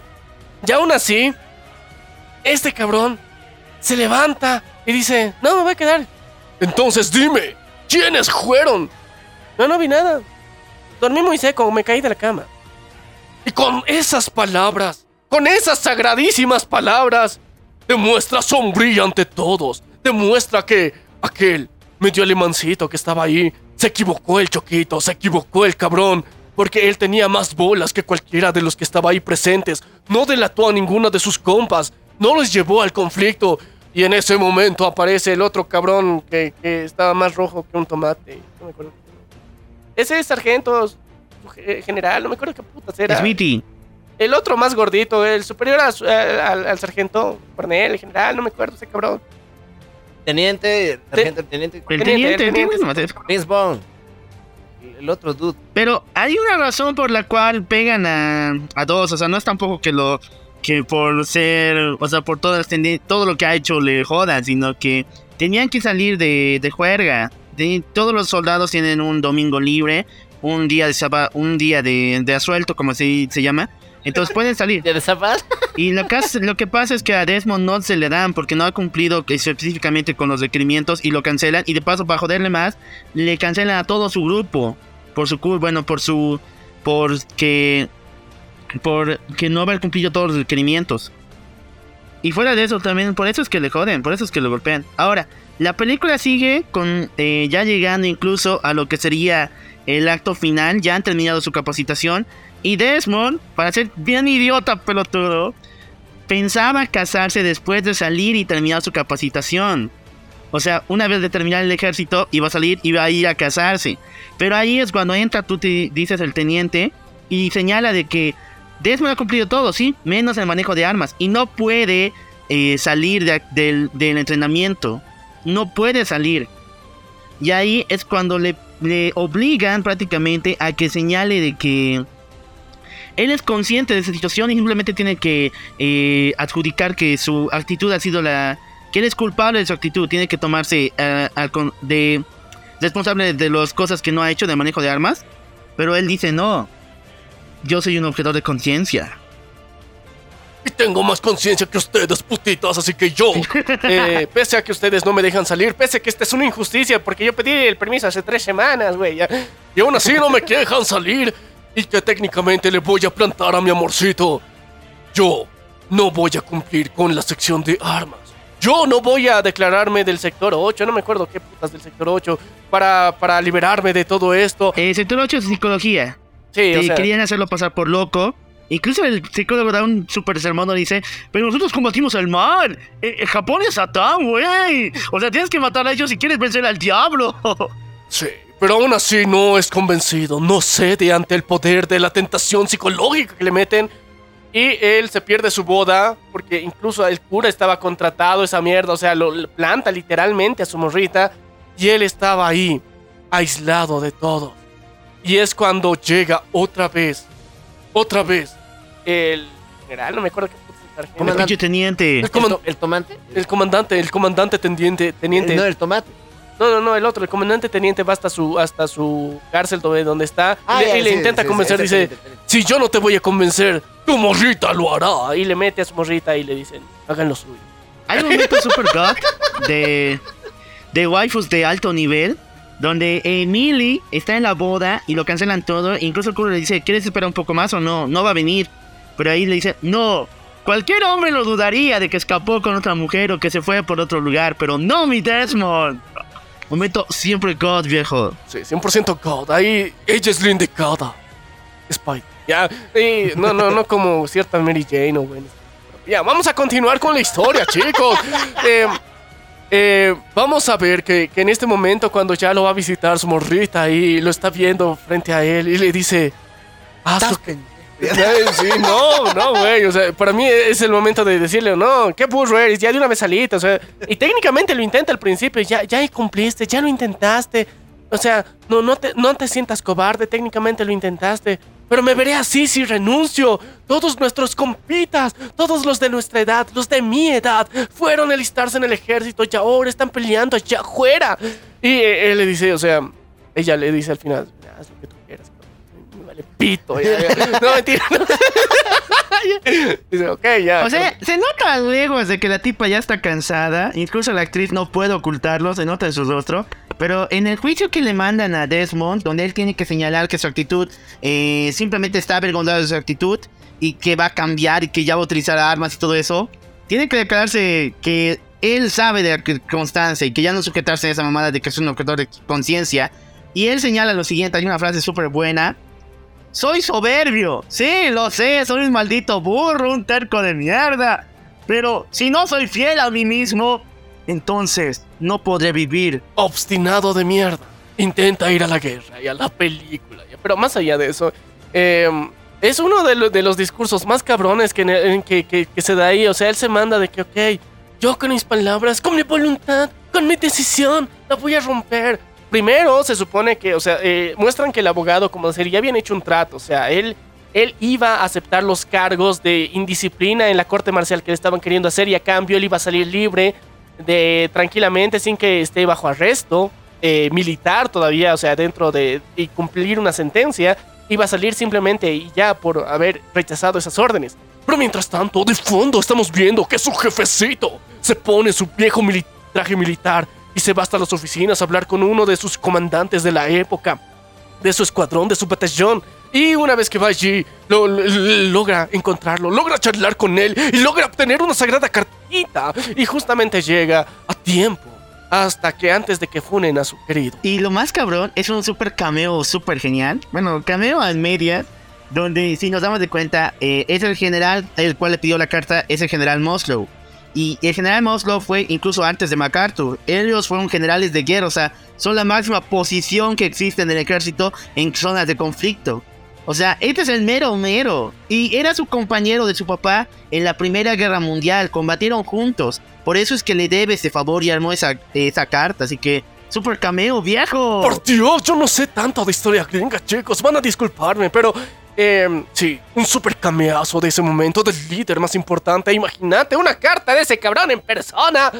Fue llegada para salvar el culito de su hijito. De una vez llegó, entró a la fuerza, forcejeó contra los guardias de seguridad, abrió la puerta y les dijo: Aquí te tengo esta, puto. Toma la carta, léela.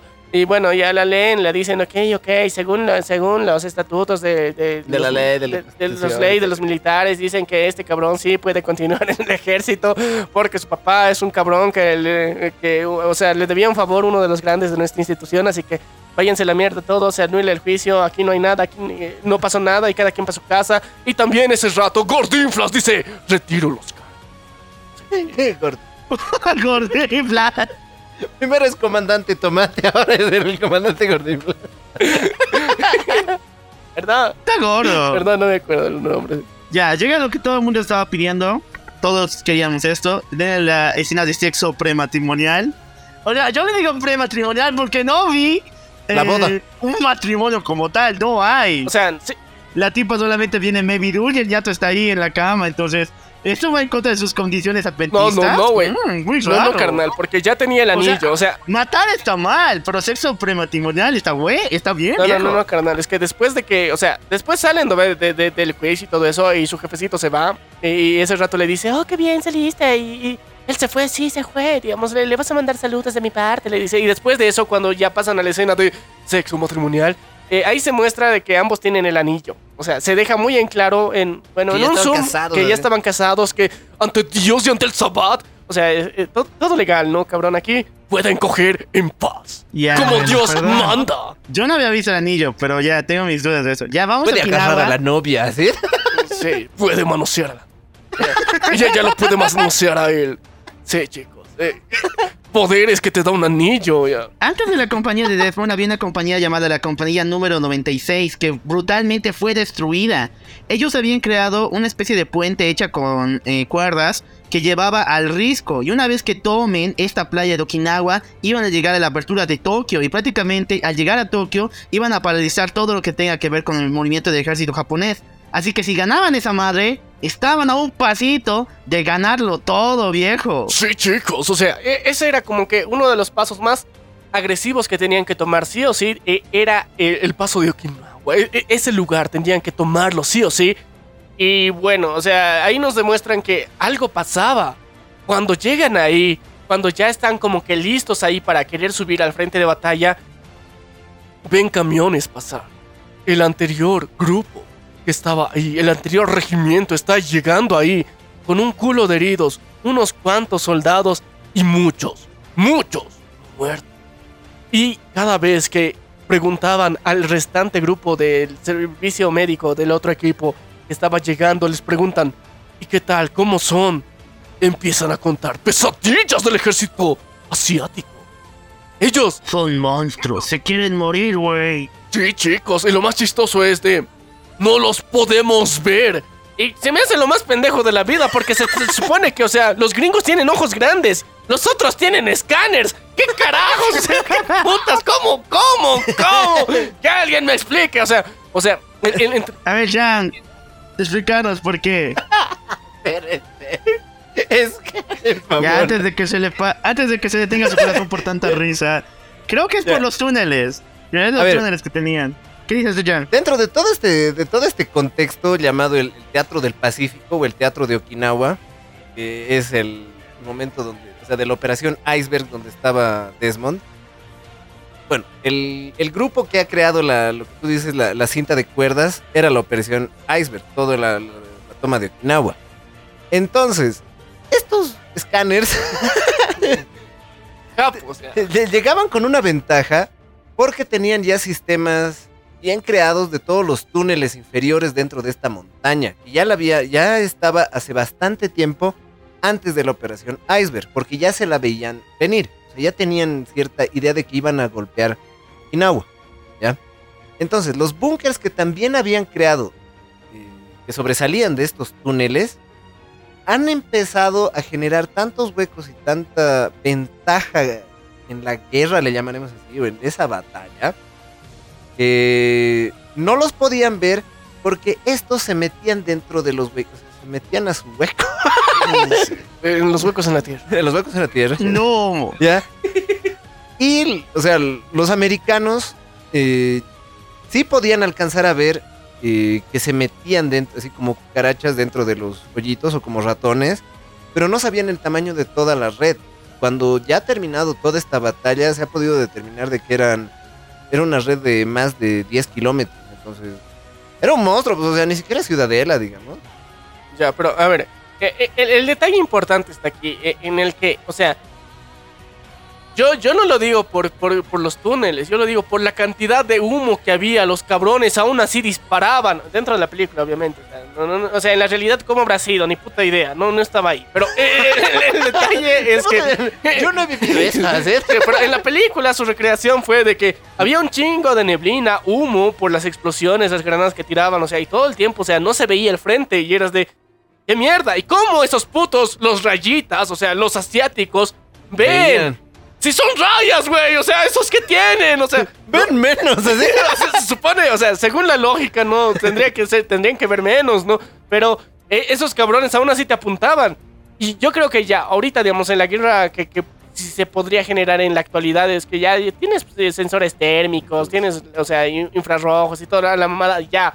Pero en esa época no. Entonces, yo, yo me cuestiono mucho de eso de que, según la película, ¿no? Obviamente, ¿cómo esos pinches asiáticos japos Veían. veían, veían, o sea, veían a través de la neblina, de repente disparaban y acertaban, es, es lo más cabrón, no, no disparaban al pedo. A Es ver, una teoría de, de- de las teorías estúpidas, pero tengo una teoría. a ver, Tenían vigías. ya, o sea, te, Había- ah, no, sí, esos cabrones son O sea, muy metódicos. Tenían vigías. O sea, a mí me huele porque veías a- en, la- en las escenas. eh, había algunos de los, de los japoneses que no estaban tan armados. Sí estaban con una pistola, pero estaban con mochilas. Y les veías correr hacia los bordes. Entonces, mochilas que corrían entre varios. Se podía entender de que el que cargaba harto en una mochila era el telefonista. Y a mí me huele que tenían ya un sistema de comunicación medianamente Sofisticados. sofisticado más que los americanos y sabían en qué eh, hueco o en qué, ¿Qué dirección? O sea, en qué dirección estaban. no, no, o sea, yo, yo creo que, que marcaban los cuadrantes como en el ajedrez, ¿no? A2, A3, eh, Tal vez. espacio 1, así, Ten- directamente o sea, para mí así. tendría más sentido que tengan vigías, digo. así de... El pendejo está en A2, A2, A2. ¡Caballo! ¡Caballo Reino del Fil! ¡Cuatro! ¡Cuatro, pendejo! ¡Eso es cuatro para vos! Ya. Pero ok, ya. Y se van al 8. Dijiste por dos, güey. Dije dos soldados, no por dos. La parte de la balacera es brutal. Pero te la juro, o sea, son escenas muy fuertes, puro gore. El, el barato, no tanto el del jodido, pero el gore potente. Pero aún así te juro, te la apuesto, viejo, que no le gana al soldado Ryan. El soldado Ryan es un millón de veces peor que lo que vimos de tu película. Y eso que es fuerte, güey. Ya, o sea, en, en nivel de calidad visual, o sea, el soldado Ryan sí es un poquito más agresivo, pero este tampoco está mal. O sea, he visto peores películas en ese sentido. Pero eh, yo creo que eh, eh, sí tiene una buena secuencia de acción de la balacera que inicial. O sea, están de, ok, vamos a subir ahí.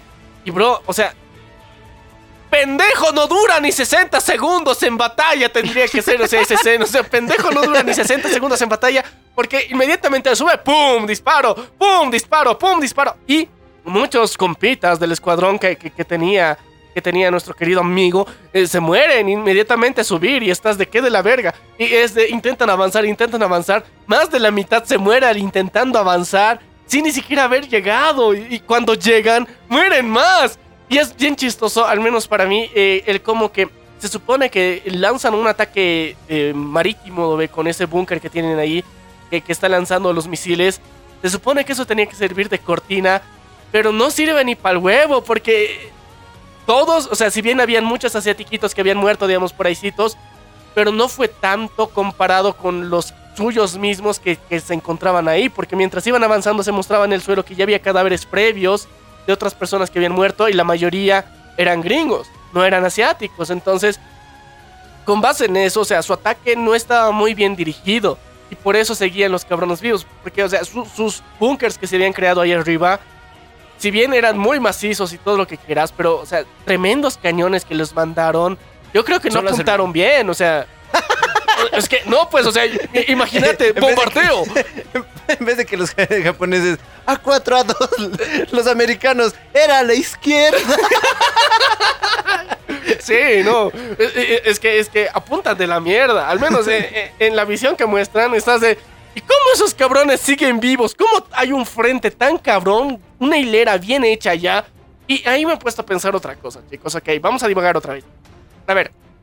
eh, somos conscientes aquí que en Gringolandia es uno de los países más racistas que existe en nuestro, en- en nuestro planeta, ¿ya? ¿Y por qué principalmente? Es porque muchas personas, hay muchas generaciones que sus abuelos, sus papás, sus tatarabuelos han sido militares, ya han sido obligados en su mayoría a ir a la guerra. Y en la guerra, para vencer al enemigo, te enseñan a odiar al enemigo. Y por lo general, los enemigos que odiaban eran asiáticos, negros y otros tipos de, de razas diversas, no pertenecientes a Europa en particular. y por eso yo creo, mi teoría personal es de que, o sea, la guerra ha enseñado a gran parte de Gringolandia a ser racista porque obligaban a los soldados a odiar a sus enemigos. O sea, en Vietnam, en Afganistán, o sea, lo mismo, o sea, con, con la guerra mundial igual, o sea, a los japoneses los odiaban a muerte. Y después, por eso, tiempo después, cuando, o sea, ya los japoneses han sido vencidos y la chingada, eh, había una época muy racista contra los asiáticos eh, en Gringolandia, o sea, y tenemos documentación peliculesca al respecto, o sea, si- siempre te muestran, o sea, ultra despectivos contra los asiáticos, pero por esa razón, porque, o sea, los jefecitos, tu papá, o sea, tu abuelo, han ido a la guerra y esos son unos racistas de mierda porque les han obligado a ser racistas de mierda y ellos no eran racistas de mierda, o sea, ellos eran de un asiático más y ya, o sea, no se creían superiores por eso. Ahora, ganar la guerra contra esos cabrones te hace sentir que tienes el poder contra esos cabrones. Y por eso es mi teoría personal de que eh, ha- hay un nivel de racismo gracias a las guerras en particular, porque eso les ha dado esa autoridad moral, superioridad ideológica, supuestamente su- superioridad de raza, superioridad de continente, no sé qué mierda que, que se, que se han inventado los gringos, pero es mucho culpa de la guerra. O sea, eh, no sé qué opinas. O sea, en resumen, con ojos amigos, sin ojos enemigos. sí, sí, chico. Si, si te podía guiñar el ojo y no todo el tiempo estaba cerrado, era amigo. Si era guiño, amigo. Si era pestañeo, enemigo. Yo estoy concordando casi de- contigo al 100%. Incluso este ámbito de la lucha de contra, o sea, en contra del pueblo, en contra de la comunidad afroamericana y en Estados Unidos, el conflicto que tienen, incluso se arraiga desde la guerra civil, güey. O sea, imagínate, desde ese momento hasta la actualidad se sigue viviendo esa mamada. Sí, o sea, nosotros hemos explicado en nuestro primer volumen de historia gringa eh, todo más o menos ha, su- ha- ha sucedido, digamos, un preámbulo básico, digamos, de lo que fue la guerra de independencia de Gringolandia. Pero, o sea, fue una maniobra política en, toda en, en toda regla, ¿ya? Y más allá de eso, o sea, a, a los africanos en particular, o sea, eh, hay una, o sea, más de un siglo, no, más de un milenio en sí, que, se los ha ido, como decir, convirtiendo cada vez en objetos menos humanos, se los ha deshumanizado tanto eh, por principalmente Europa, porque eh, empezaron ese comercio, o sea, súper abusivo de esclavos todo el tiempo, porque, o sea, los veían como no superiores, no, que no llegaban al conocimiento de ellos, entonces... De ahí, bajo esa premisa que ya tenían en Europa, cuando llegan al continente americano, continúan con esa lógica y, y empiezan pues, la importación de, esclavos. Entonces, con eso, más la colonia, o sea, se fue multiplicando y masificando. O sea, con los, con los africanos, su deuda histórica de los gringos y de los europeos es gigante, ya. O sea, esa mierda no se va a poder pagar en unas 20 generaciones más, ni eso todavía más. Pero más allá de eso, o sea, ellos ya, ya tienen como que un antecedente más grande, pero yo me refiero ahorita en particular con otras nacionalidades que sean de Medio Oriente y de Asia, donde eh, técnicamente al principio los gringos no tenían pedo, pero gracias a las guerras, o sea, esto se polarizó tanto, se radicalizó tanto, y por eso, o sea, ahorita tenemos, o sea, el senador xenófobo, ah, o sea, y, y esas mierdas en Gringolandia que son tan marcadas, o sea, eh, de repente tienes tu tío que ido a la guerra, que tú lo consideras un héroe nacional porque así te han dicho que es ese pendejo, porque no, no, no te van a decir que es el pendejo que se fue a la militar porque no tuvo la plata para entrar a la universidad, ¿no? O sea, pero tú lo consideras un héroe, lo idolatras. Y, y, y ese cabrón te dice, ah, ese chino de mierda que nos viene a invadir a este país. Sí, y él está hablando desde su trauma, desde sus recuerdos de Vietnam, literal, el cabrón. Entonces, con esa lógica, vos crees que de verdad es malo. Entonces, por eso hem- hemos visto generación tras generación que tienen un odio irracional porque no saben ni siquiera dónde putas ha empezado. Pero, o sea, aquí te lo presentamos. O sea, ve el traumado de tu tío, de tu abuelo, de tu tatarabuelo. El cabrón que Culpa inició con toda esta mierda. O sea, y, y lo mismo, o sea, no- nosotros en, en Latinoamérica no nos salvamos de eso. O sea, en, en nuestro propio país, o sea, ha habido una, una satanización de los chilenos por culpa de la pérdida del mar muy cabrona. Y eso ahorita, o sea, nosotros mismos nos hemos hecho el mame de hacernos la burla. ¿Por qué? O sea, ¿por ¿Ha habido? por- o sea, Sigue todavía. sigue. Y, y- y- y aún así nosotros nos hemos hecho la burla de que... ¿Qué mierda? O sea, con tener un día del mar cuando no tenemos mar. O sea, es bien pendejo, ¿no? O sea, ¿qué putas con nosotros? Sí. Pero y- y- independientemente de Pero eso... es que le celebra. Sí, o sea, ¿qué puta celebras? Una pérdida, güey. O sea, más allá de eso también vemos como internamente... Yo la otra vez estaba así bien tranqui en, en- en internet y, eh, bueno, o sea, los panitas de nuestra generación, o sea, bien tranquis, digamos, haciendo memes, eh, referencias a los cambas, o sea, aquí a los del oriente boliviano, a los del occidente los colias, así, y a los del norte, del sur, o sea, todos, o sea, panitas, bien, un meme de integración, ¿no? Y un pelotudo, un, un boomer tal vez, o sea, si lo podemos eh, decir así en comentarios, ¿cómo te atreves a hacer esto de nuestros enemigos jurados, los cambas? O sea, y eras de... O sea, es tu enemigo, pendejo, y tu enemigo es mental, esos cabrones a vos ni miedo te tienen, ni bronca te tienen, Ni y vos... te topan. O sea, ni te topan, cabrón. Y vos estás enojado con esos putos así porque sí. Y es bien estúpido. O sea, nosotros como latinoamericanos no nos salvamos de esa mierda. Pero, o sea, entre nosotros nomás. ah, imagínate, si nuestros pedos, de- o sea, nacionalismo son así de intensos. Imagínate en Gringolandia, donde te meten propaganda hasta por el Anastasio todo el puto rato. Imagínate crecer con esa mierda. Si de por sí aquí ya estamos mal, imagínate en Gringolandia qué tan enfermos están los cabrones. Todas las generaciones que han crecido bajo estas ideologías de mierda, donde te dicen que eres superior, eres más chingón, es que eres blanquito, es que tienes más derechos, cabrón. O sea, y ese tipo de pendejadas de que estás en la tierra de la libertad, tienes que llegar a una universidad, y, o sea, y esas mamadas que al final son mentira y que esos cabrones se han inventado, o sea, que, que no te sirven al 100 como ellos te dicen, o sea, hace muchos años que el sueño americano se ha ido a la mierda, ¿ya? Y ya no funciona, el sueño americano que hemos visto durante años en las películas en Latinoamérica ya no existe, ya no funciona, ya no es así, ya no es viable, y por eso el sueño, sueño americano de los gringos ahora es mudarse a Latam porque todo es más barato, o sea, El sueño más- latinoamericano. o sea, el sueño latinoamericano, se mudan a Latinoamérica, generan gentrificación, todo se hace más caro para los que sí han nacido aquí por culpa de esa mierda que en Gringolandia está mal. O sea, ¿Para Ay. los, ¿Para los americanos de veritas o a los americanos importados? los, los importados, ya, Ay. los importados, o sea, e- esos cabrones hacen que todo sea más caro aquí. Entonces, los que sí, Sí. o sea, son más. eh, Los que han nacido aquí desde esta tierra, los importados llegan y todos hacen subir los precios porque, o sea, sí te conviene la economía, pero jodes al mismo tiempo a muchas otras personas que estaban bien con esa economía y que estaban apenas con esa economía, vienen un gringo y hace que todo suba, se va a la mierda. Entonces, volviendo al punto de tanta divagación, eh, ¿qué- ¿cuál era el punto? Estaba de la mierda, chicos. O sea, al final, eh, Gringolandia se, se la El fuma muy densa. era- O sea, la xenofobia, la xenofobia en general, o sea, tanto eh, entre países de, de América Latina que se tienen entre ellos, imagínense el nivel que tiene Gringolandia. Entonces, ahora yo creo que, eh, según mi teoría, creo que muchas de esas pendejadas que dicen en internet y que hacen y, sus cancelaciones de mierda tienen más sentido, ¿no? Si has crecido tan boludo, o sea, con, más razón vas a actuar de forma tan pelotuda, ¿no? No sé, ¿vos, vos qué crees ya? O sea, desde mi punto de vista, yo creo que no tiene tanto que ver con la guerra, sino con con la idea desde el gobierno.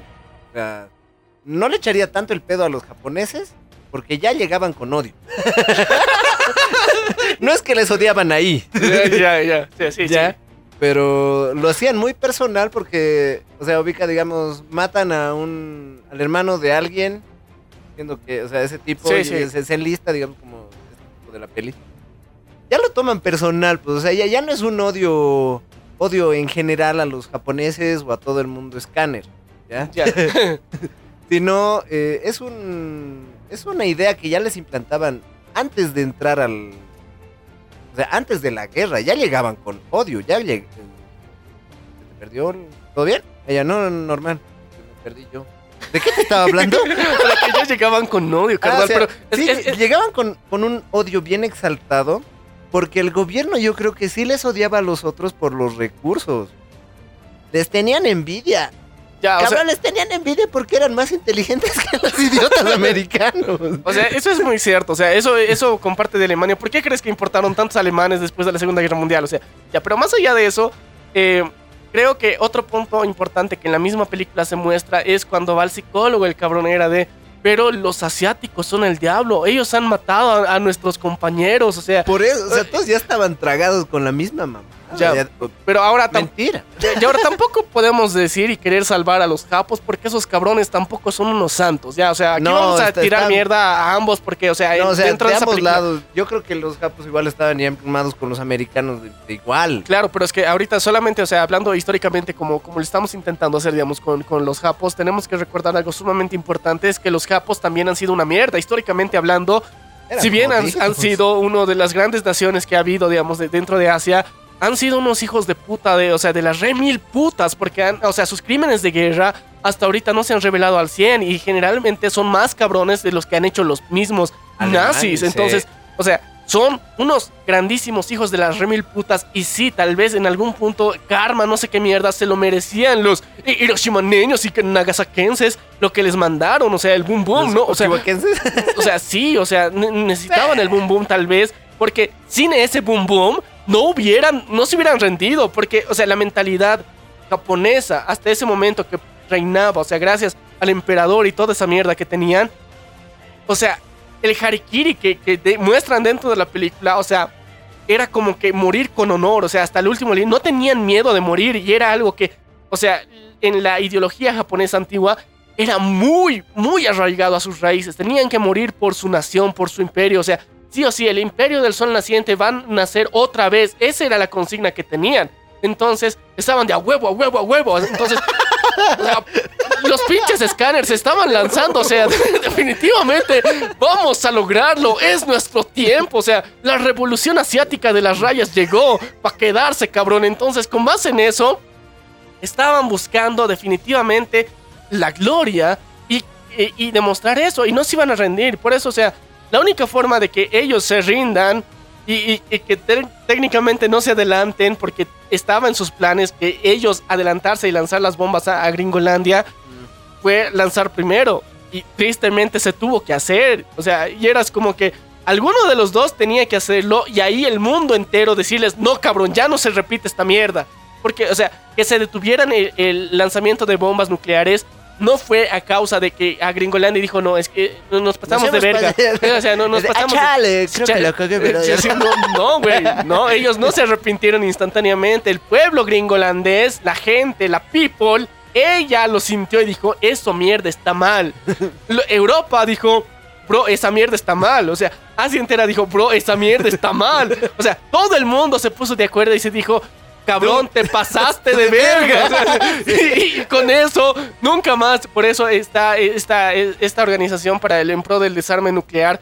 Porque definitivamente Aaron de vergas los cabrones, porque eso no se debió hacer. O sea, fue, fue muy hijo de puta, así que ya, ya, ya embarrando otra vez a los asiáticos, pinches escáneres y a los japos, que eh, se pasaron de verga y necesitaban su dosis de humildad también. Pero tampoco era como que se lo merecían al 100 o los, los hiroshimaneños y nagasakenses, porque, o sea, tampoco era un pueblo pacífico y como que la pruebita salió mal y apuntaron mal y era de... O sea, fue, de la mierda también. Entonces ya, ok, volviendo a la película, eh, las muertes están brutales, 10 de 10, ya. Pues. Gran fotografía, ¿para qué?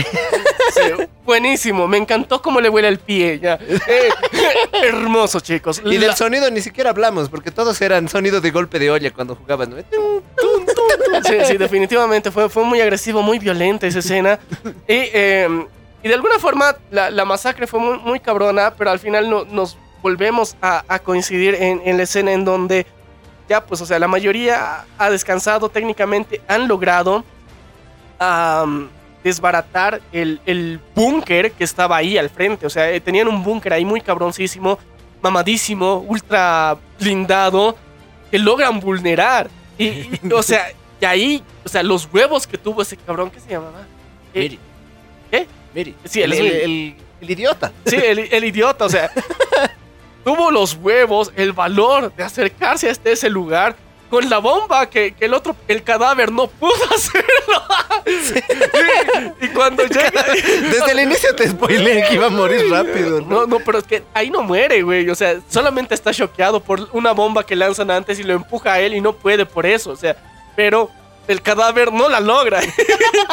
pero el idiota sí. ya. Si, si lo narramos con apodos, toda la guerra se va a la mierda. ¿no? Sí, toda la violencia. Ya, y la cuestión es que el cadáver llega, llega a su destino, mete la pinche bomba al búnker. ¡Pum! ¡Voilá! O sea, técnicamente se han quedado sin una de las bases más importantes que tenían logran tomar ese lugar pese a todas las bajas que han tenido. Se sientan ahí, están chingones y guardando vigilia. Y bueno, ahí está nuestro querido Prota diciendo de que ya, yo voy a ayudar, voy a ser guardia. No, no estoy cansado. Sí, era un pendejo más grande que puede existir. Pero definitivamente con huevos, ¿no? O sea, él- un pendejo, pero con huevos bien grandes. Ya. Compensaba la inteligencia con huevos. Sí, sí, o sea, este cabrón lo compensó muy bien ya. Independientemente de, de el- el- la situación, el contexto donde estaban, sigue el speech, sigue el discurso, donde están ahí, en la escena medio homo que nos mencionaba mi querido loco Alfa, ahí están los dos, reuniditos en un hoyo, haciendo guardia, esperando a que llegue eh, el día. Y el primero que se duerme es, ¿qué se llama? Desmond. Desmond, sí. Es que- no, pero antes es la, la- la frase homo de, del idiota. Él le invita así con todo su con todo su dominio militar. Oye, ¿te lo vas a comer? y el, el otro, no, no, se- seguile, seguile. Soy casado. güey. sí, entonces, gracias a Luego él, le abre la lata y se la come completa. sí, se la comió entera, pero hashtag no homo, continuemos con esta cosa. ya. Pero más allá de eso, fue, fue una escena rara, ya, fue una escena rara. Y en ese momento, yo incluso digo que es innecesaria. O sea, esa parte de ¿te la vas a comer? es innecesaria. nadie lo quería saber, ya, pero pasó. Pasó. Pero a mí lo que me hace más, más eh, hincapié es su pesadilla del cabrón. de Ah, Desmond. sí. O sea, yo creo que es una de las partes en donde nos demuestra un cacho que ya, ya sentía el feeling, ya sentía la muerte, ¿cierto? Porque, o sea, uno ya has visto morir un chingo de tus compitas, ¿ya? Y estás en medio de la guerra, pero como que algo más adicional ahí, como decir, todas las paranoias se, se unen y ahí es como de alguna forma vemos cómo se empieza a mostrar el estrés postraumático en guerra. Sí, literal, porque es, es algo que sí pasa. O sea, con uno hay el síndrome de la mirada de las mil leguas. Mil yardas, Leguas, yardas, leguas. yardas. Eh, de los mil, mil metros. Del kilómetro. Del eh. kilómetro.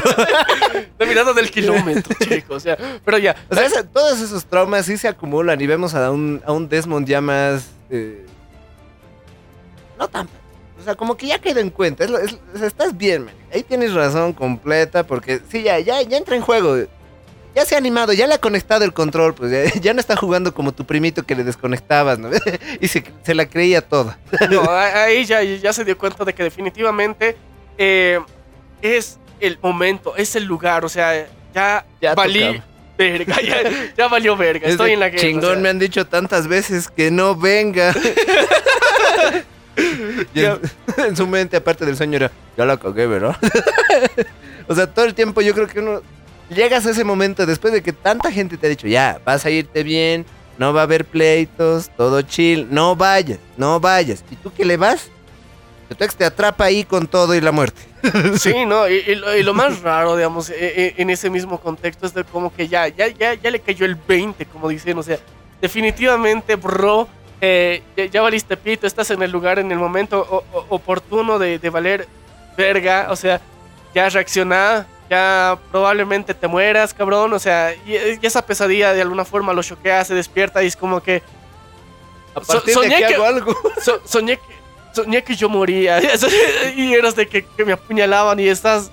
Era, es como que ya. eh, por eso, por eso de alguna forma, eh, ahí me di cuenta, digamos, que cómo empezó, digamos, ese odio, digamos, hacia los asiáticos, digamos, en Gringolandia, porque, o sea, eh, las pesadillas de mucha gente que ha ido a guerra, o sea, es el enemigo directamente, y el enemigo Sí. es asiático, pues empieza a ver, o sea, es un asiático, puta, el enemigo, o sea, yo creo que eso les ha pasado a muchos gringos, o sea, estaban, o sea, con ¿Hay sus- algún dato de que de cuántos asiáticos han muerto civiles que ya estaban en Estados Unidos? A causa de este odio. No, no lo sé, pero no creo que se hagan registros en particular porque se- sería muy mala onda para su gobierno, ¿no? Pero eh, yo creo que, que debe pasar más de una vez. Y, o sea, qué, qué feo, qué de la mierda que haya pasado. Pero, eh, qué loco, ¿no? O sea, qué, qué- qué loco que, o sea, se expliquen tantas cosas con eso. Ya, ok. Desmond se despierta. O sea, antes de, de cambiar el- la escena, Ya. De lo que se despierta me recuerda mucho al- a la escena de los Simpsons de "Ay, odio a Michael Jackson. Ay, no, es buen tipo y se vuelve a dormir, ¿no? Sí, sí, pero, pero hace buenas canciones. que- o sea, Mel Gibson yo creo que sí inspirado en esto. Sí, no, probablemente era de odio, odio a los japos. Ah, pero hacen rico sushi. Ya, pero, ok, Continuemos. continuemos. La cuestión es que se despierta, todo fue una pesadilla, todo está normal, pero de la nada otra vez al día siguiente, ya es de día, ya aclarado. Y empieza el ataque de las rayas, chicos. Los asiáticos están de regreso. Eh, y los escáneres otra vez aplican la misma. No sé de dónde puta salen balas nomás que están disparando y matando gente. Y eh, para mí una, uno de los... O sea, de las premisas que hacen mucho sentido ahí es porque los, los japos en ese sentido no tenían el armamento más cabrón. Pero, o sea, sus fusiles se nota que no eran como decir eh, automáticos ni semiautomáticos. Porque en su parte frontal tenían ese, ese tipo de espada que tenía, no me acuerdo qué Bayoneta. se llama. Su bayoneta. Y eran como que muy preparados para eso, para utilizarla.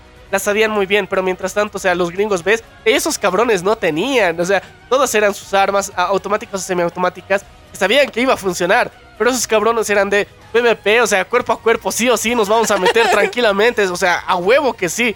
Y eh, a mí otra parte que, que más me ha sorprendido un cacho era como que eh, los japos te demostraban que estaban tan locos que eh, en plan de Steve Rogers, ¿no ve? O sea, agarran una bomba y te abrazan, cabrón, para morir con la bomba explotando con tal de que te mate a vos.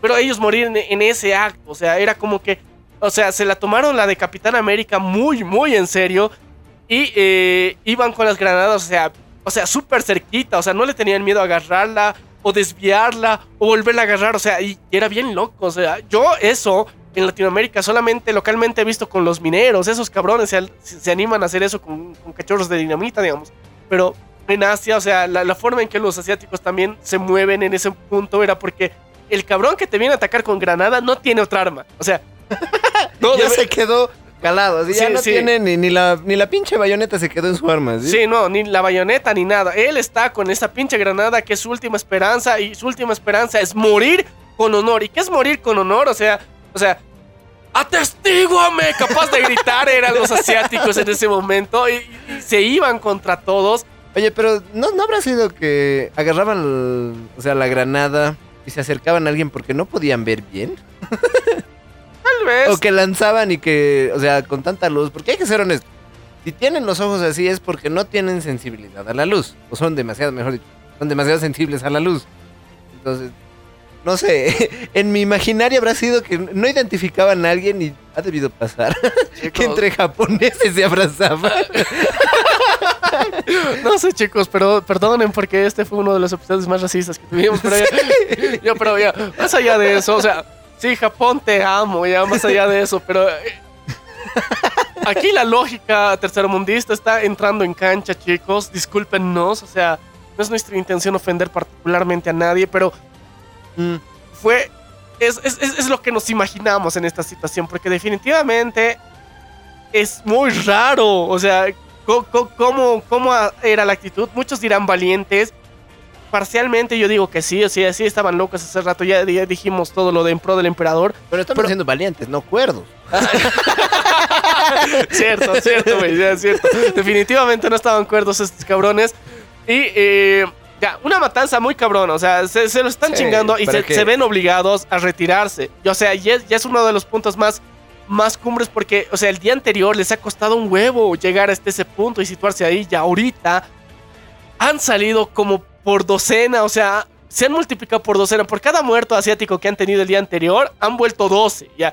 Y están recuperándose y están viniendo y están corriendo con o sin armas, con granadas, o sea, con bayonetas, con escopetas, Con todo. con todo. O sea, están directamente volviendo lo más violentamente posible. Y entonces ese es donde el sargento les dice, retirada. Y todos se tienen que, que hacer bolita. Y, y- y en el camino, el propio sargento la ve verde. O sea, ese rato se tiene que ocultar bajo otro cuerpo porque e- es herido en la pierna.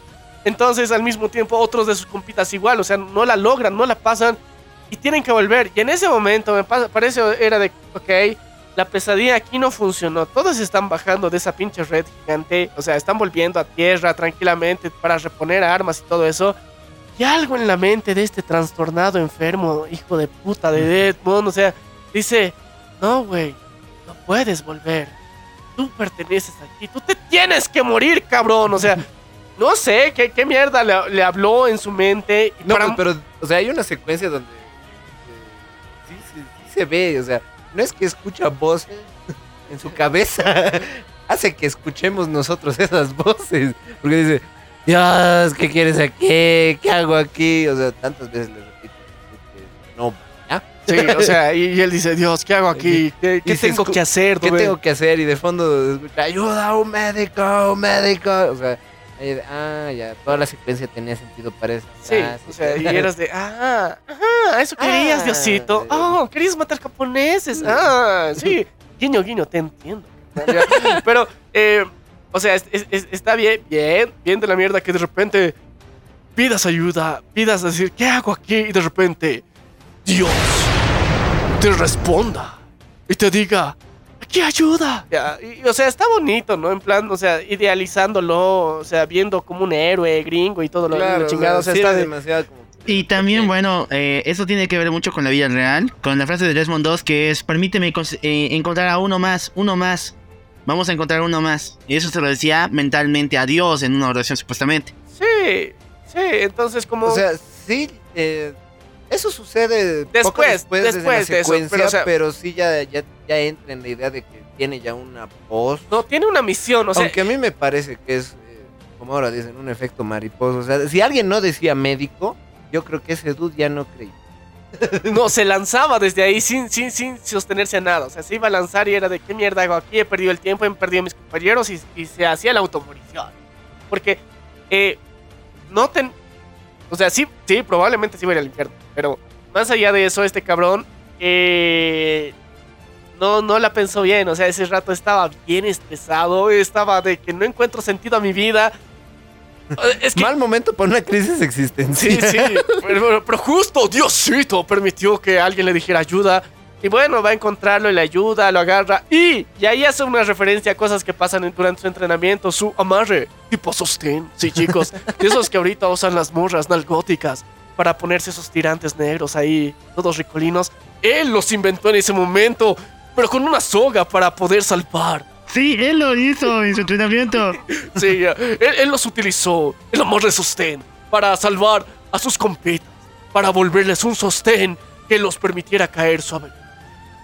Para Cualquier parecido, cualquier parecido con la función del brasier eh, es pura coincidencia. ya. Pero ya, ok. Ahora te va a sentir. Sí, todo tiene sentido, chicos. ya. Eh, pero en ese momento Desmond hace su nudo, su nudo épico, ya, y salva a su compita. De repente empieza a hacer eh, ese, es- esa oración. Ayúdame a encontrar a uno más.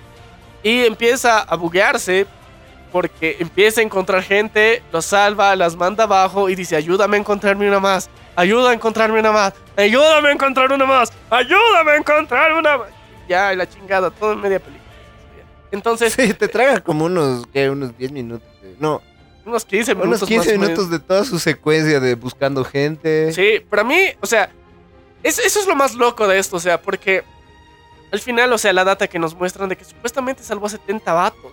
70, cabrón, o sea, 70 este men en una noche los arrastró, les usó el nudo sostén y los bajó con la cuerda, o sea, rasguñándose las manos, así todo como Spider-Man nos muestra en ese rato, o sea, qué jodido, ¿no? O sea, qué, qué, qué chute de adrenalina tienes que tener tan cabrón como para llegar a ese clímax donde te sientas tan, o sea, tan, tan, tan, tan bien, Como dice Josh, fuerte y poderoso.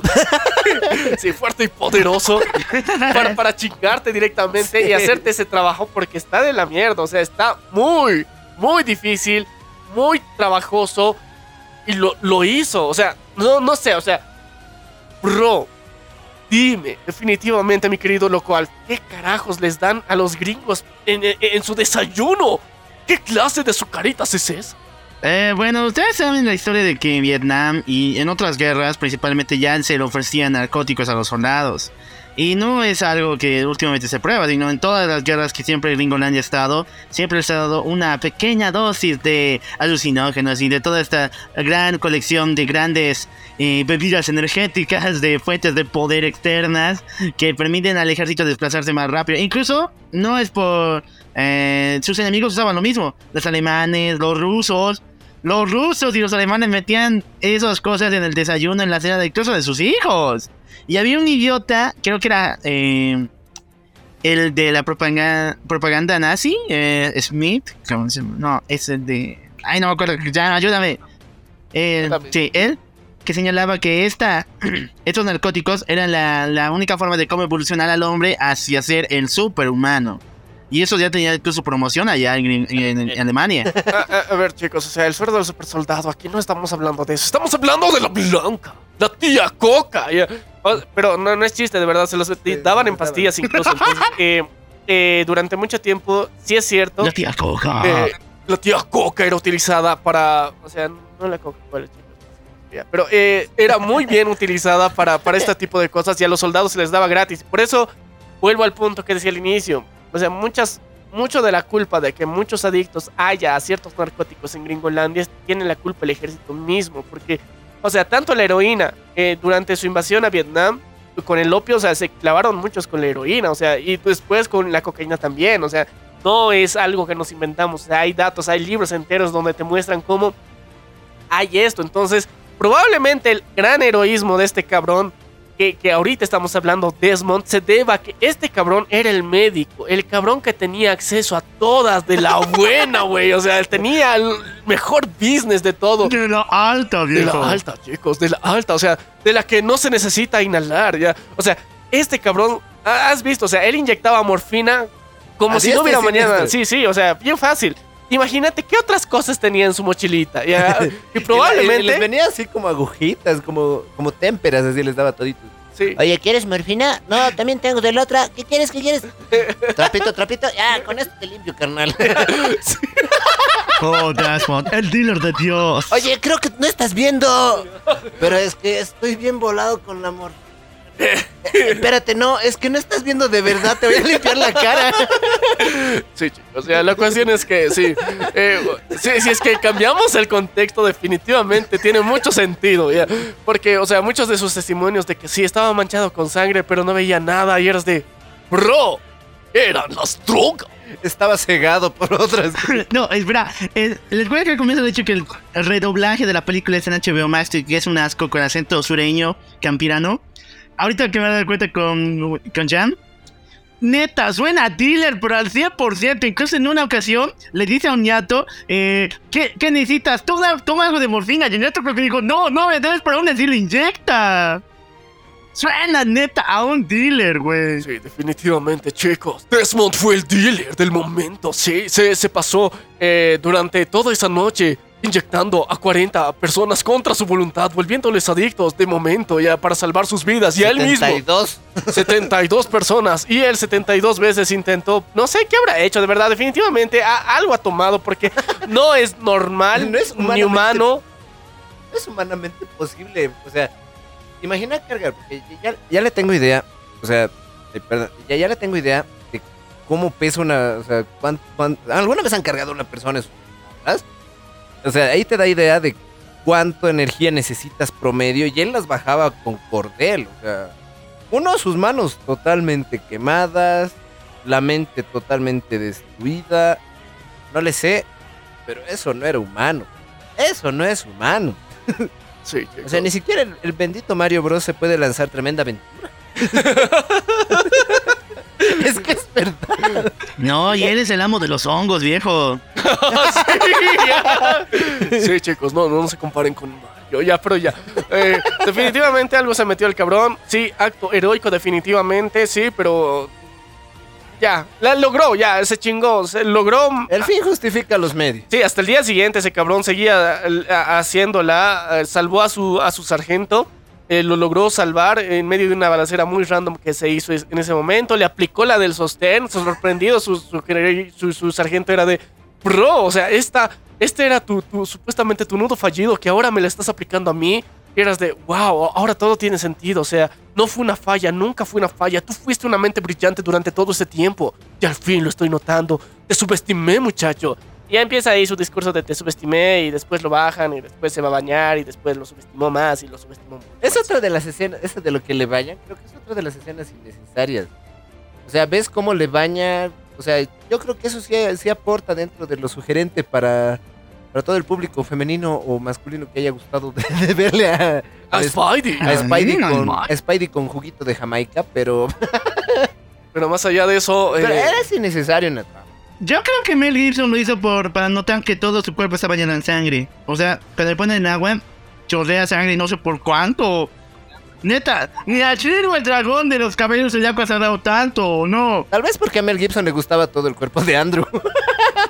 Sí, pero es, es que a ver, mira, cabrón, tien- tienes que darte cuenta y pensar bien que este cabrón es- cargó un chingo de gente que estaba herida, que sangraba eh, y, y que, bueno, obviamente le, le mancharon a él con su propia sangre. Entonces, tra- o sea, mira, si, si es que la mugre se acumula capa tras capa, o sea, la sangre también. Sí, pues, Entonces, obvio. según yo, parcialmente sí tiene sentido, pero el, yo creo que el volumen y la cantidad, y aparte, recuerden que la sangre, o sea, tiñe bien rápido. Entonces, puede ser que parezca mu- mucha sangre que tenía acumulada, pero es porque la sangre tiñe mucho, o sea, muy rápido.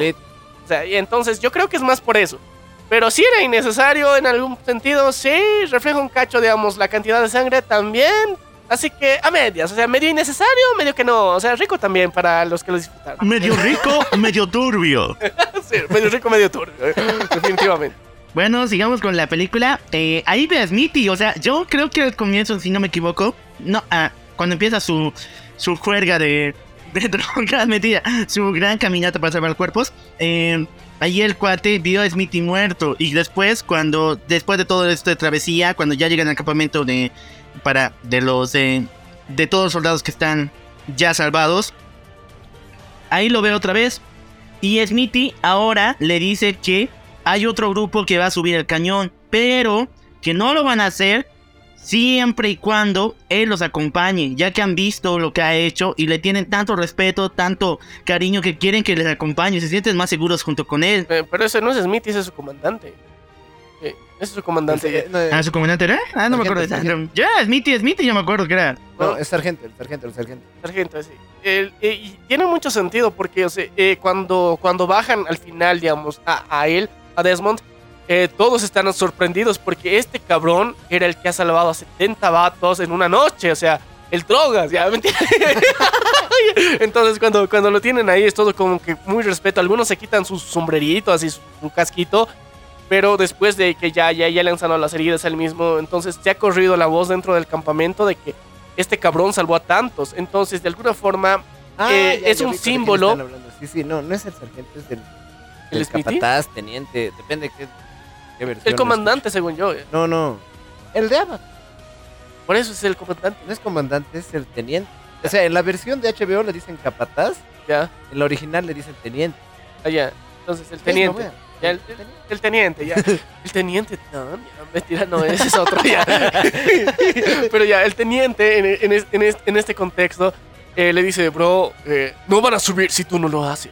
Definitivamente tú eres la pieza fundamental de esto. Y sí tiene para mí mucho sentido porque él se ha vuelto en el símbolo de, de la guerra y que la logró, ¿no? O sea, no, la logró. Y era de, ok. ¿Y, y, ¿y por qué tardan tanto? ¿Por qué? No, se supone que tenían que empezar hace dos minutos. Eh, eh, eh, el, el soldado Desmond está orando por nosotros. Esa es la frase para mí más pendeja de toda la película y estoy de... ¿Qué carajos? O sea, vas a... La guerra espera...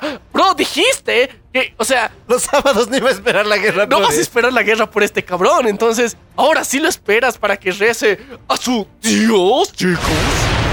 No, es que esta frase fue utilizada en el tráiler. De hecho, el primer tráiler de la película empieza así, con esa frase justamente. Así que tenían que volver a utilizarla así o sí, o sea, ¿dónde está lo que pa- en el tráiler aparecía esto? ¿Y dónde está, güey? Sí, pero para mí es bien ñoña e innecesaria y se nota que, que su director y tuvo mucha influencia. Literalmente pasó algo así. O sea, Por- Es que después de ser la pasión de Cristo, ¿qué te quedaba, cabrón? sumiste toda la conciencia ahí, dices.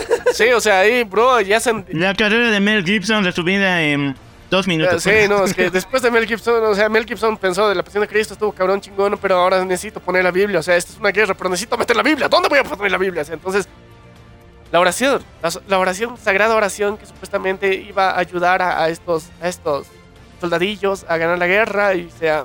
Yo más, más- o sea, no tanto por el lado de, de lo religioso que podría haber llegado a ser Mel Gibson, sino para dar la vuelta a lo que hemos dicho hace rato, porque él es el que linchaba de que no iban a parar un sábado por sábado en la guerra. También, O sea, es para darle contra, o sea, para hacer el contra sí, o sea, sí, pero no sé, a ver, mi querido local, ¿vos qué opinas al final de esa parte? Como te he dicho, aparte del tráiler, o sea, se nota la influencia de Mel Gibson. El tipo ya necesitaba un, golpe, necesitaba una buena película que influyera en el público que ya lo quería. Después de la Pasión de Cristo, todo, no ha habido ninguna otra película que tocado ese tema. Y de hecho, Andrew Garfield se sintió no discriminado por esa situación, porque recuerden que Andrew ya es parte de la comunidad LGBT, o sea, no, no comparte todos los, eh, todos los aspectos que requiere una, una figura como la que está representando Desmond 2. Aceptó el papel en la película Silence, que es la de Martin Scorsese, que es dura, una crítica muy fuerte al cristianismo. Y creo que fue el año siguiente después de esta. Fue algo increíble. Así que es mano, es 100% cosas de Mel Gibson. Son mamadas de Mel Gibson. Mamadas de Mel Gibson. Pero ya, la cuestión es que, ok, terminan su oración, todos suben a guerra y técnicamente esta vez se van a chingar porque, ah, ahí pasó algo muy chingón durante las exploraciones de nuestro querido eh, compita, el de las drugs. Ya, entonces, eh, él, durante... ¿El Desmond Drugs. El, eh, sí, el Desmond Drugs, eh, cuando hizo su investigación el día anterior, fue y encontró, o sea, encontró esas minas que habían creado, esos agujeros, lo que habían excavado los japos. Se pudo esconder ahí y con ese conocimiento de base se generó ya la estrategia más clara de qué se tenía que hacer.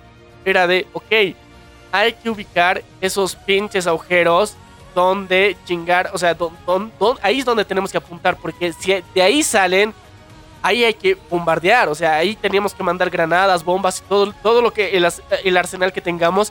Y esa es la estrategia cuando vuelven. O sea, no solamente era por la fe en Desmond Drugs, entonces era la fe en el plan chingón mamadísimo de la info que había tenido Desmond Drugs. antes. O sea, sin Sí, eso no hubiera podido hacerse. O sea, no era solamente la fe, o sea, está chido que la tengan, pero. eh, y muy respetable, por cierto, pero eh, no era como que él lo que hizo especial a este momento, sino esa era la data, la información, la experiencia que tenía en el campo que permitió que ahora tengan una estrategia. Porque antes de eso, no tenían un choto. O sea, eran de. ¿Qué mierda vamos a hacer aquí? O sea, los japos aparecen de la nada. O sea, son los escáneres, cabrón. Disparan en nieblina. Y, y, y atinan. O sea, era lo más jodido. Entonces, por eso era la pesadilla asiática que, que, tenían. O sea, se soñaban con ellos. No cosas ricas, sino. O sea, cosas feas, güey. Entonces, por eso, yo creo que en este punto de la historia, o sea, mucho de la victoria se basa en eso precisamente. Y bueno, sí, así es como transcurre la película. Eh, salva todo. Bueno, el- se ve una batalla brutal. O sea, al menos estilo del anterior. con los balazos, pero ahora del lado de los gringos. E incluso empiezan ya a bajar en los túneles y los sargentos japoneses eh, requieren a, eh, se hacen harikiri, en pocas palabras. Se beben un buen, una buena taza de sake, sacan el cuchillo y se están partiendo, morir antes de ser capturados. Y sus pobres soldados son capturados por los gringos.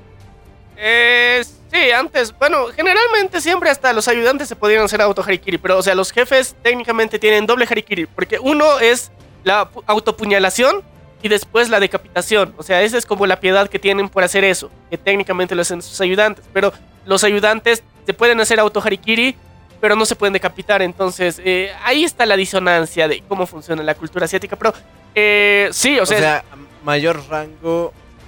muerte más rápida. Ah, Porque, o sea, tien- tiene... Muerte más honorable. Sí, honorable, porque... No en tam- sentido literal, o sea, sí, sin tanta magia del honor. o sea, A, a mayor grado, más rápido te chingan. sí, sí, pero es que es- tienes más info, o sea, eres más importante, cabrón. Entonces, si te matas más rápido, entonces probablemente el enemigo no tenga información con que torturarte. Entonces, o sea, no, no te va a torturar porque no estás vivo, cabrón. Entonces, con esa base, se supone que eh, lo hacen, o sea, su honor y esas mierdas que se inventan los japos. Eh, varía mucho en ese momento y el harikiri es como que un auto un acto romantizado de la automorición entonces Pero total ya se iba a ir a la, la guerra, digamos. Sí, o sea, y, y esto, o sea, Medio muerto ya estaba. o sea, sí, medio con el pie al otro lado, técnicamente sí, pero a- aquí metemos los dos, ¿no? O sea, con eso damos over a todo esto y es como que ya con eso se declara la victoria. No, pero llega, capturan a los japoneses y uno saca una granada. O sea, esta es la escena, esto sí. Me dijeron que hay una escena innecesaria, que es lo de el rezo y lo del bañar a Andrew Garfield, pero esa es la escena más innecesaria. No sé si es real, no sé si eso ha pasado en la realidad al, al, al señor 2, pero un japonés lanza una granada y el cuate la patea como una pelota de soccer. Dos son, dos son. La primera la bota con su mano y la segunda la patea como un balón, pero esta le impacta y le rompe la pierna. Para mí eso es, es como que una gran referencia a Pelé, ya, pero... no sé. sí, pero es que de verdad una chilenita bien cabrona se lanza el Andrew, o sea, estás de... ¡Uy, en el aire! ¡Pum! La patea. No, pues, entonces, es, que es, muy mete a pen- ma- es que es muy pendejo lo que hace, cabrón. La- las granadas explotan cuando, to- o- o cuando chocan, ¿no ve? Y el pendejo la patea, güey. O sea, ¿cómo no, al querías que explote? Ves, un sopa, ves la mano de Dios y luego la, la chilena de Pelé. Muchas referencias al fútbol. Viejo, son referencias muy guapas. La mano de Dios y el pie, y la patada de Pelé. Chicos, todo en una película gringa. Son deidades, viejo, son Sí, deidades. definitivamente Andrew Garfield entrenó mucho. Vio muchos, vio mucho a los grandes de Latinoamérica para hacer eso. Y eh, fue muy loco y muy pendejo al mismo tiempo porque, o sea, explotó su pie. Después al médico lo tienen que llevar en camilla. Y entonces, por suerte había otros médicos más. Entonces lo encamillaron bien.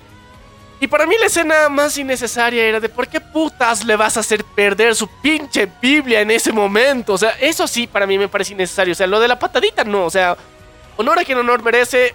Maradona a Pelé, listo. Pero más allá de eso, más allá de eso, es- estás de que, Mi Biblia, ¿sí? o sea, tremendo chanfle que se manda el carnal y bota su Biblia. Lo más importante, la única recuerdo que dice, o sea, dentro de toda la película de que regresa a casa conmigo, le dice ve su, su minita.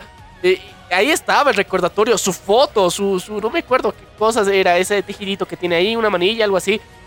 Eh, pero eh, con eso era, tenía que regresar a casa con eso. O sea, románticamente hablando, era como que algo con lo que valí. O sea, era un recuerdo muy importante, ¿ya? Y el pendejo no se abotona, el puto. La, o el- la puta chaqueta, güey. O sea, era tan fácil. Eso no pasaba si se abotonaba. Nada más. Abotonarse. El pendejo va a la guerra sin abotonarse. ¿Qué mierda está pasando aquí? O sea, para mí eso es guionazo. Esa mierda no debió pasar. Porque. O sea, No es que aparte arriesga la vida de su dude. O sea, del. Oye, ¿dónde está mi, oye, mi Biblia, carnal? Abajo se me cayó la Biblia. Ayúdame la Biblia, carnal. Dos soldados van por la Biblia. Sí, güey, y es como que lo más innecesario de la situación y estás de...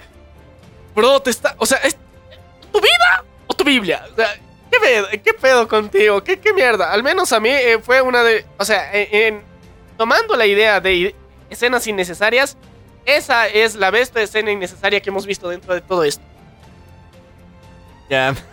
O sea, le gana la patada, le gana los bíceps de Andrew Garfield con sangre, le gana... ¿Cuál me dijeron ustedes? El de, La bañada. La bañada. de la bañada. Le gana. Sí, le gana porque era como que. Ay, mi Biblia, carnal, Sí. échame la mano. Sí, ¿no? Oye, pero estamos en plena guerra. Ya, sí. ¿Por qué me tengo que mandar la Biblia? Y el- Sí. Ve por la Biblia. Sí, y el otro, o sea, bien, bien obediente, va por la Biblia y, y estás de. Que ya, o sea, lo bajan, ah, justo antes de eso le dan su pinche Biblia y el cabrón, o sea, en una.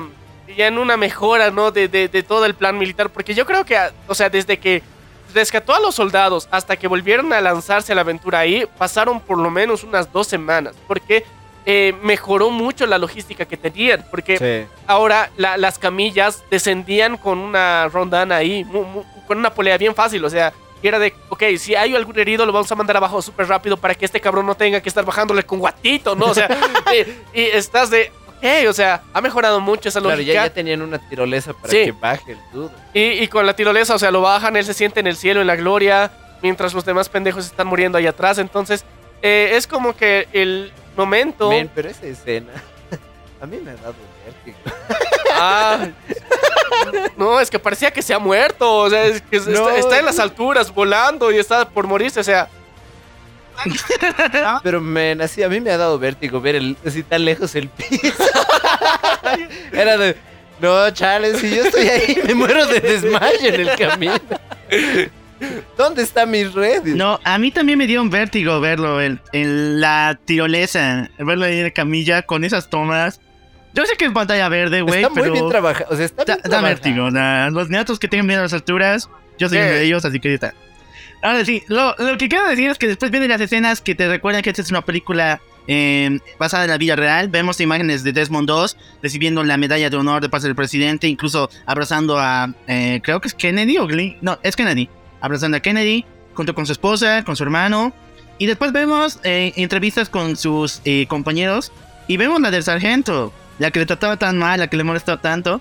Y no sé, creo que alguien, después de ver esta película, se sintió tan deprimido, tan triste, que lo que dice en inglés y en español se siente con una especie de. No, güey, la cagué esto. O sea, toda mi vida voy a estar en pena porque este güey es santo. No, no merezco lamer su piso. Lo dice tan con un acento y con una voz tan rara que a mí me pareció actuado, pero ya es la verdad. No sé qué pedo. a ver, contanos qué frase es esa. Yo les decía que él no tenía ningún prospecto para seguir adelante, pero al final y al cabo, él era el hombre más valiente que yo conocí, sí, y siempre estará a su lado y seguiré en el camino. O sea, es muy Ah, buena. Y él me salvó la vida, ¿eh? El tipo es un héroe. No, no hay más otras palabras, pero los de la edición hubieran buscado otras, otra intención, otra forma de cómo expresa, porque lo que expresa su general, su sargento, está bien de la No, o sea, es mucha admiración, mucho aprecio al mismo tiempo. Hasta se le escapa una lagrimita, pero al mismo tiempo parece que está. Soy tu perra, bro. O sea, hazme tuyo. Ya la cagué, güey. O sea, a ese nivel está su disculpa. O sea, porque, o sea, se, se ve tan genuino que, que rosa lo homosexual. Y les dije que había ya hoy. La escena del hueco, la escena del hueco. Bueno, ya chicos. Para finalizar esto, mis últimas palabras antes de terminar este súper. de esta súper charla de esta película. Personalmente, la primera vez que la vi con mis padres, porque bueno, esta película con gore, con escenas muy fuertes de guerra, se puede ver en familia por alguna extraña razón, porque es cristiana, o por menos tiene ese mensajito. Eh, me gustó demasiado, estaba súper genial. Ya me acuerdo que después quería entrar a la guerra. Me motivó porque en ese momento ya estaba entrando la pre-militar con mi querido Jan y me fue, me inspiró un poco a seguir adelante. Y otra, cuando la vi por segunda vez la odié, neta, la he visto esta semana, la he detestado con cada parte de mi ser, pero no por lo raro de esos momentos que yo he mencionado y todo lo que he visto. El doblaje es puta y lo vuelvo a recalcar, HBO Max no hace buen doblaje al español latino, le sale de la verga. En todos sus animes, todas sus producciones salen de la puta. Y no, ya, mejor creo que voy a ponerlo más en inglés, con subtítulos. Eh, le he odiado la segunda vez. Hay varias escenas extrañas. Y eso, obviamente, y te dije, viejo, es la autoinserción de Mel Gibson. Y no me lo vas a explotar, ¿o no? Sí, sí, es mucha, mucha autoinserción de Mel Gibson, pero inserción de ella. es la pregunta ya. Y bueno, con eso termino. Es una super joya, chequenla, me gusta mucho. Eh, no la chequen en HBO Max. Chicos, háganse un favor, eso no. Y con eso nomás termino. La verdad, yo sí considero, eh, bueno, Loco Alf, eh, chicos, igual ya terminando esto. Mis últimas palabras, la considero la película favorita por dos motivos. Una, porque, o sea, en todo el sentido de del personaje, excepto o sea, fuera de la historia, el personaje, en algún punto cuando yo la vi al, al inicio, o sea, cuando la vi prim- la primera vez, me terminé identificando con el dude por varios motivos que ya hemos hablado en todo el episodio, incluido el apodo triste. Ya. ¿Ya? O sea, todo ese, todo ese mambo sí, sí me llegó a, a tocar algo la película. ¡Qué mala elección de palabras! La película lo tocó. Actuó como curita. No homo. La película cristiana me tocó como curioso, qué boludo. No, o sea, sí, sí me llegó a gustar por ese lado. Eh, el Alf tiene razón, toda, toda la razón. La, el doblaje no es el mejor. Y hay por si acaso dos. Uno, el mexicano, y el otro, el que tiene el latino. El God, que es el mexicano, que es el primero, que es súper genial. Y este de HBO Max, con acento norteño, está del asco. Eh, porque habla como si estuviese hablando un campirano así. O sea, no, no, no, no, le quita cierto gusto a la película. Porque en la versión en inglés, eh, si la escuchan, no habla como un, campirano, un como un campirano. campirano. O sea, sí tiene un acento del oeste, pero no es tan notorio. Pues. No es tan estereotipado como lo han hecho eh, en HBO Max, chicos. Así que, eh, Es, es una muy buena peli, altamente recomendable. y- Si la van a ver con sus papás, traten de. traten de cuidarse tantito porque sus mamás van a renegar. o, o los van a querer mandar a la guerra, tal vez, si son muy influencia. Así que chido. A ver, yo, eh, no es mala la peli, ya, o sea, es bastante interesante, es bastante agradable. eh, las secuencias de gore para mí y las escenas de guerra son bastante buenas comparado con otras películas, pero eh, más allá de eso, la, reflexión que a mí me ha dado, o sea, es toda la mierda que hemos dicho ahorita y estas de, bro, Jan, perdón tal vez por en algún punto que la próxima vez que la veas, tal vez se ha arruinado tu película favorita, pero era necesario hacer ese análisis porque definitivamente hay mucha mierda que los gringolandeses nos muestran de frente descaradamente y si leemos entre líneas nos están diciendo, o sea, lo pendejos que son. Y lo pendejos que somos también aquí en Latam, porque, o sea, nuestro tercermundismo no se salva en ningún sentido, pero eh, definitivamente que, qué interesante, qué raro ha sido esta mierda, pero... God, ya. Es, Así- es una muy buena peli, eso sí, chicos. eh, aquí consejo. eh, Esta película sí tuvo un premio a mejor sonido. Si escuchan esta la banda sonora de esta peli en el minibús antes de llegar al peaje, se van a sentir como en película. sí, chicos, sí. Consejo. Sí, consejazo, chicos. O sea, definitivamente tienen que hacerlo. Sigan el consejo de Jan, pero está, está brutal. O sea, banda sonora sí, es- sí es bastante buena porque eh, nunca te quita del momento. O sea, te, te mantiene la atención muy presente, digamos, en cada una de, de las Hay otro punto que eh, en las batallas es una mezclolanza entre orquesta clásica europea, digamos, o americana, y sonidos japoneses. Sí. Yo le notaba, está súper god, viejo. Eh, ah, ahorita voy a buscar de los, pero está súper genial que en- hay motivos con instrumentos japoneses también. Está cabrón. Por eso te hacen dar más odio. Ya, mentira, no, pero también, también. O sea, que, que estás en Japón, que todo está pasando, digamos, eh, en Osaka. Pero es chistoso porque es del mismo director de las películas de Adam Sandler. es del mismo director de sonido. Un god, o sea, un cabrón muy capo que, que le gusta huevear. Que le gusta- Chido, o sea, está bien. Le, encanta su trabajo. ¡Amo el cabrón! Pero chicos, bueno, antes de despedirnos definitivamente de este brutal y grandioso episodio, mi querido Jan, por favor, puedes compartir tus redes sociales para que nuestro compita puedan seguirte y seguir tu trabajo de fotografía tan brutal que haces. Obvio, muchísimas gracias, mm, mi querido Maniac y mi querido Loco Alf. Eh, yo estoy en las redes, en Instagram, en TikTok y en Facebook como Jan Farid Fotografía, tal cual, J-H-A-N Farid. Tal cual, no las puse difíciles. Soy latinoamericano, no iba a poner PH. no me mamaba el ponerme el punto PH porque era de... No, Porque tu pH es normal. mi pH es neutral. no estoy ácido. Tampoco soy básico. Así que eh, esas son mis redes. Me encuentran. eh, soy fotógrafo. eh, metidísimo mucho en este arte. Me ha encantado estar aquí en el podcast.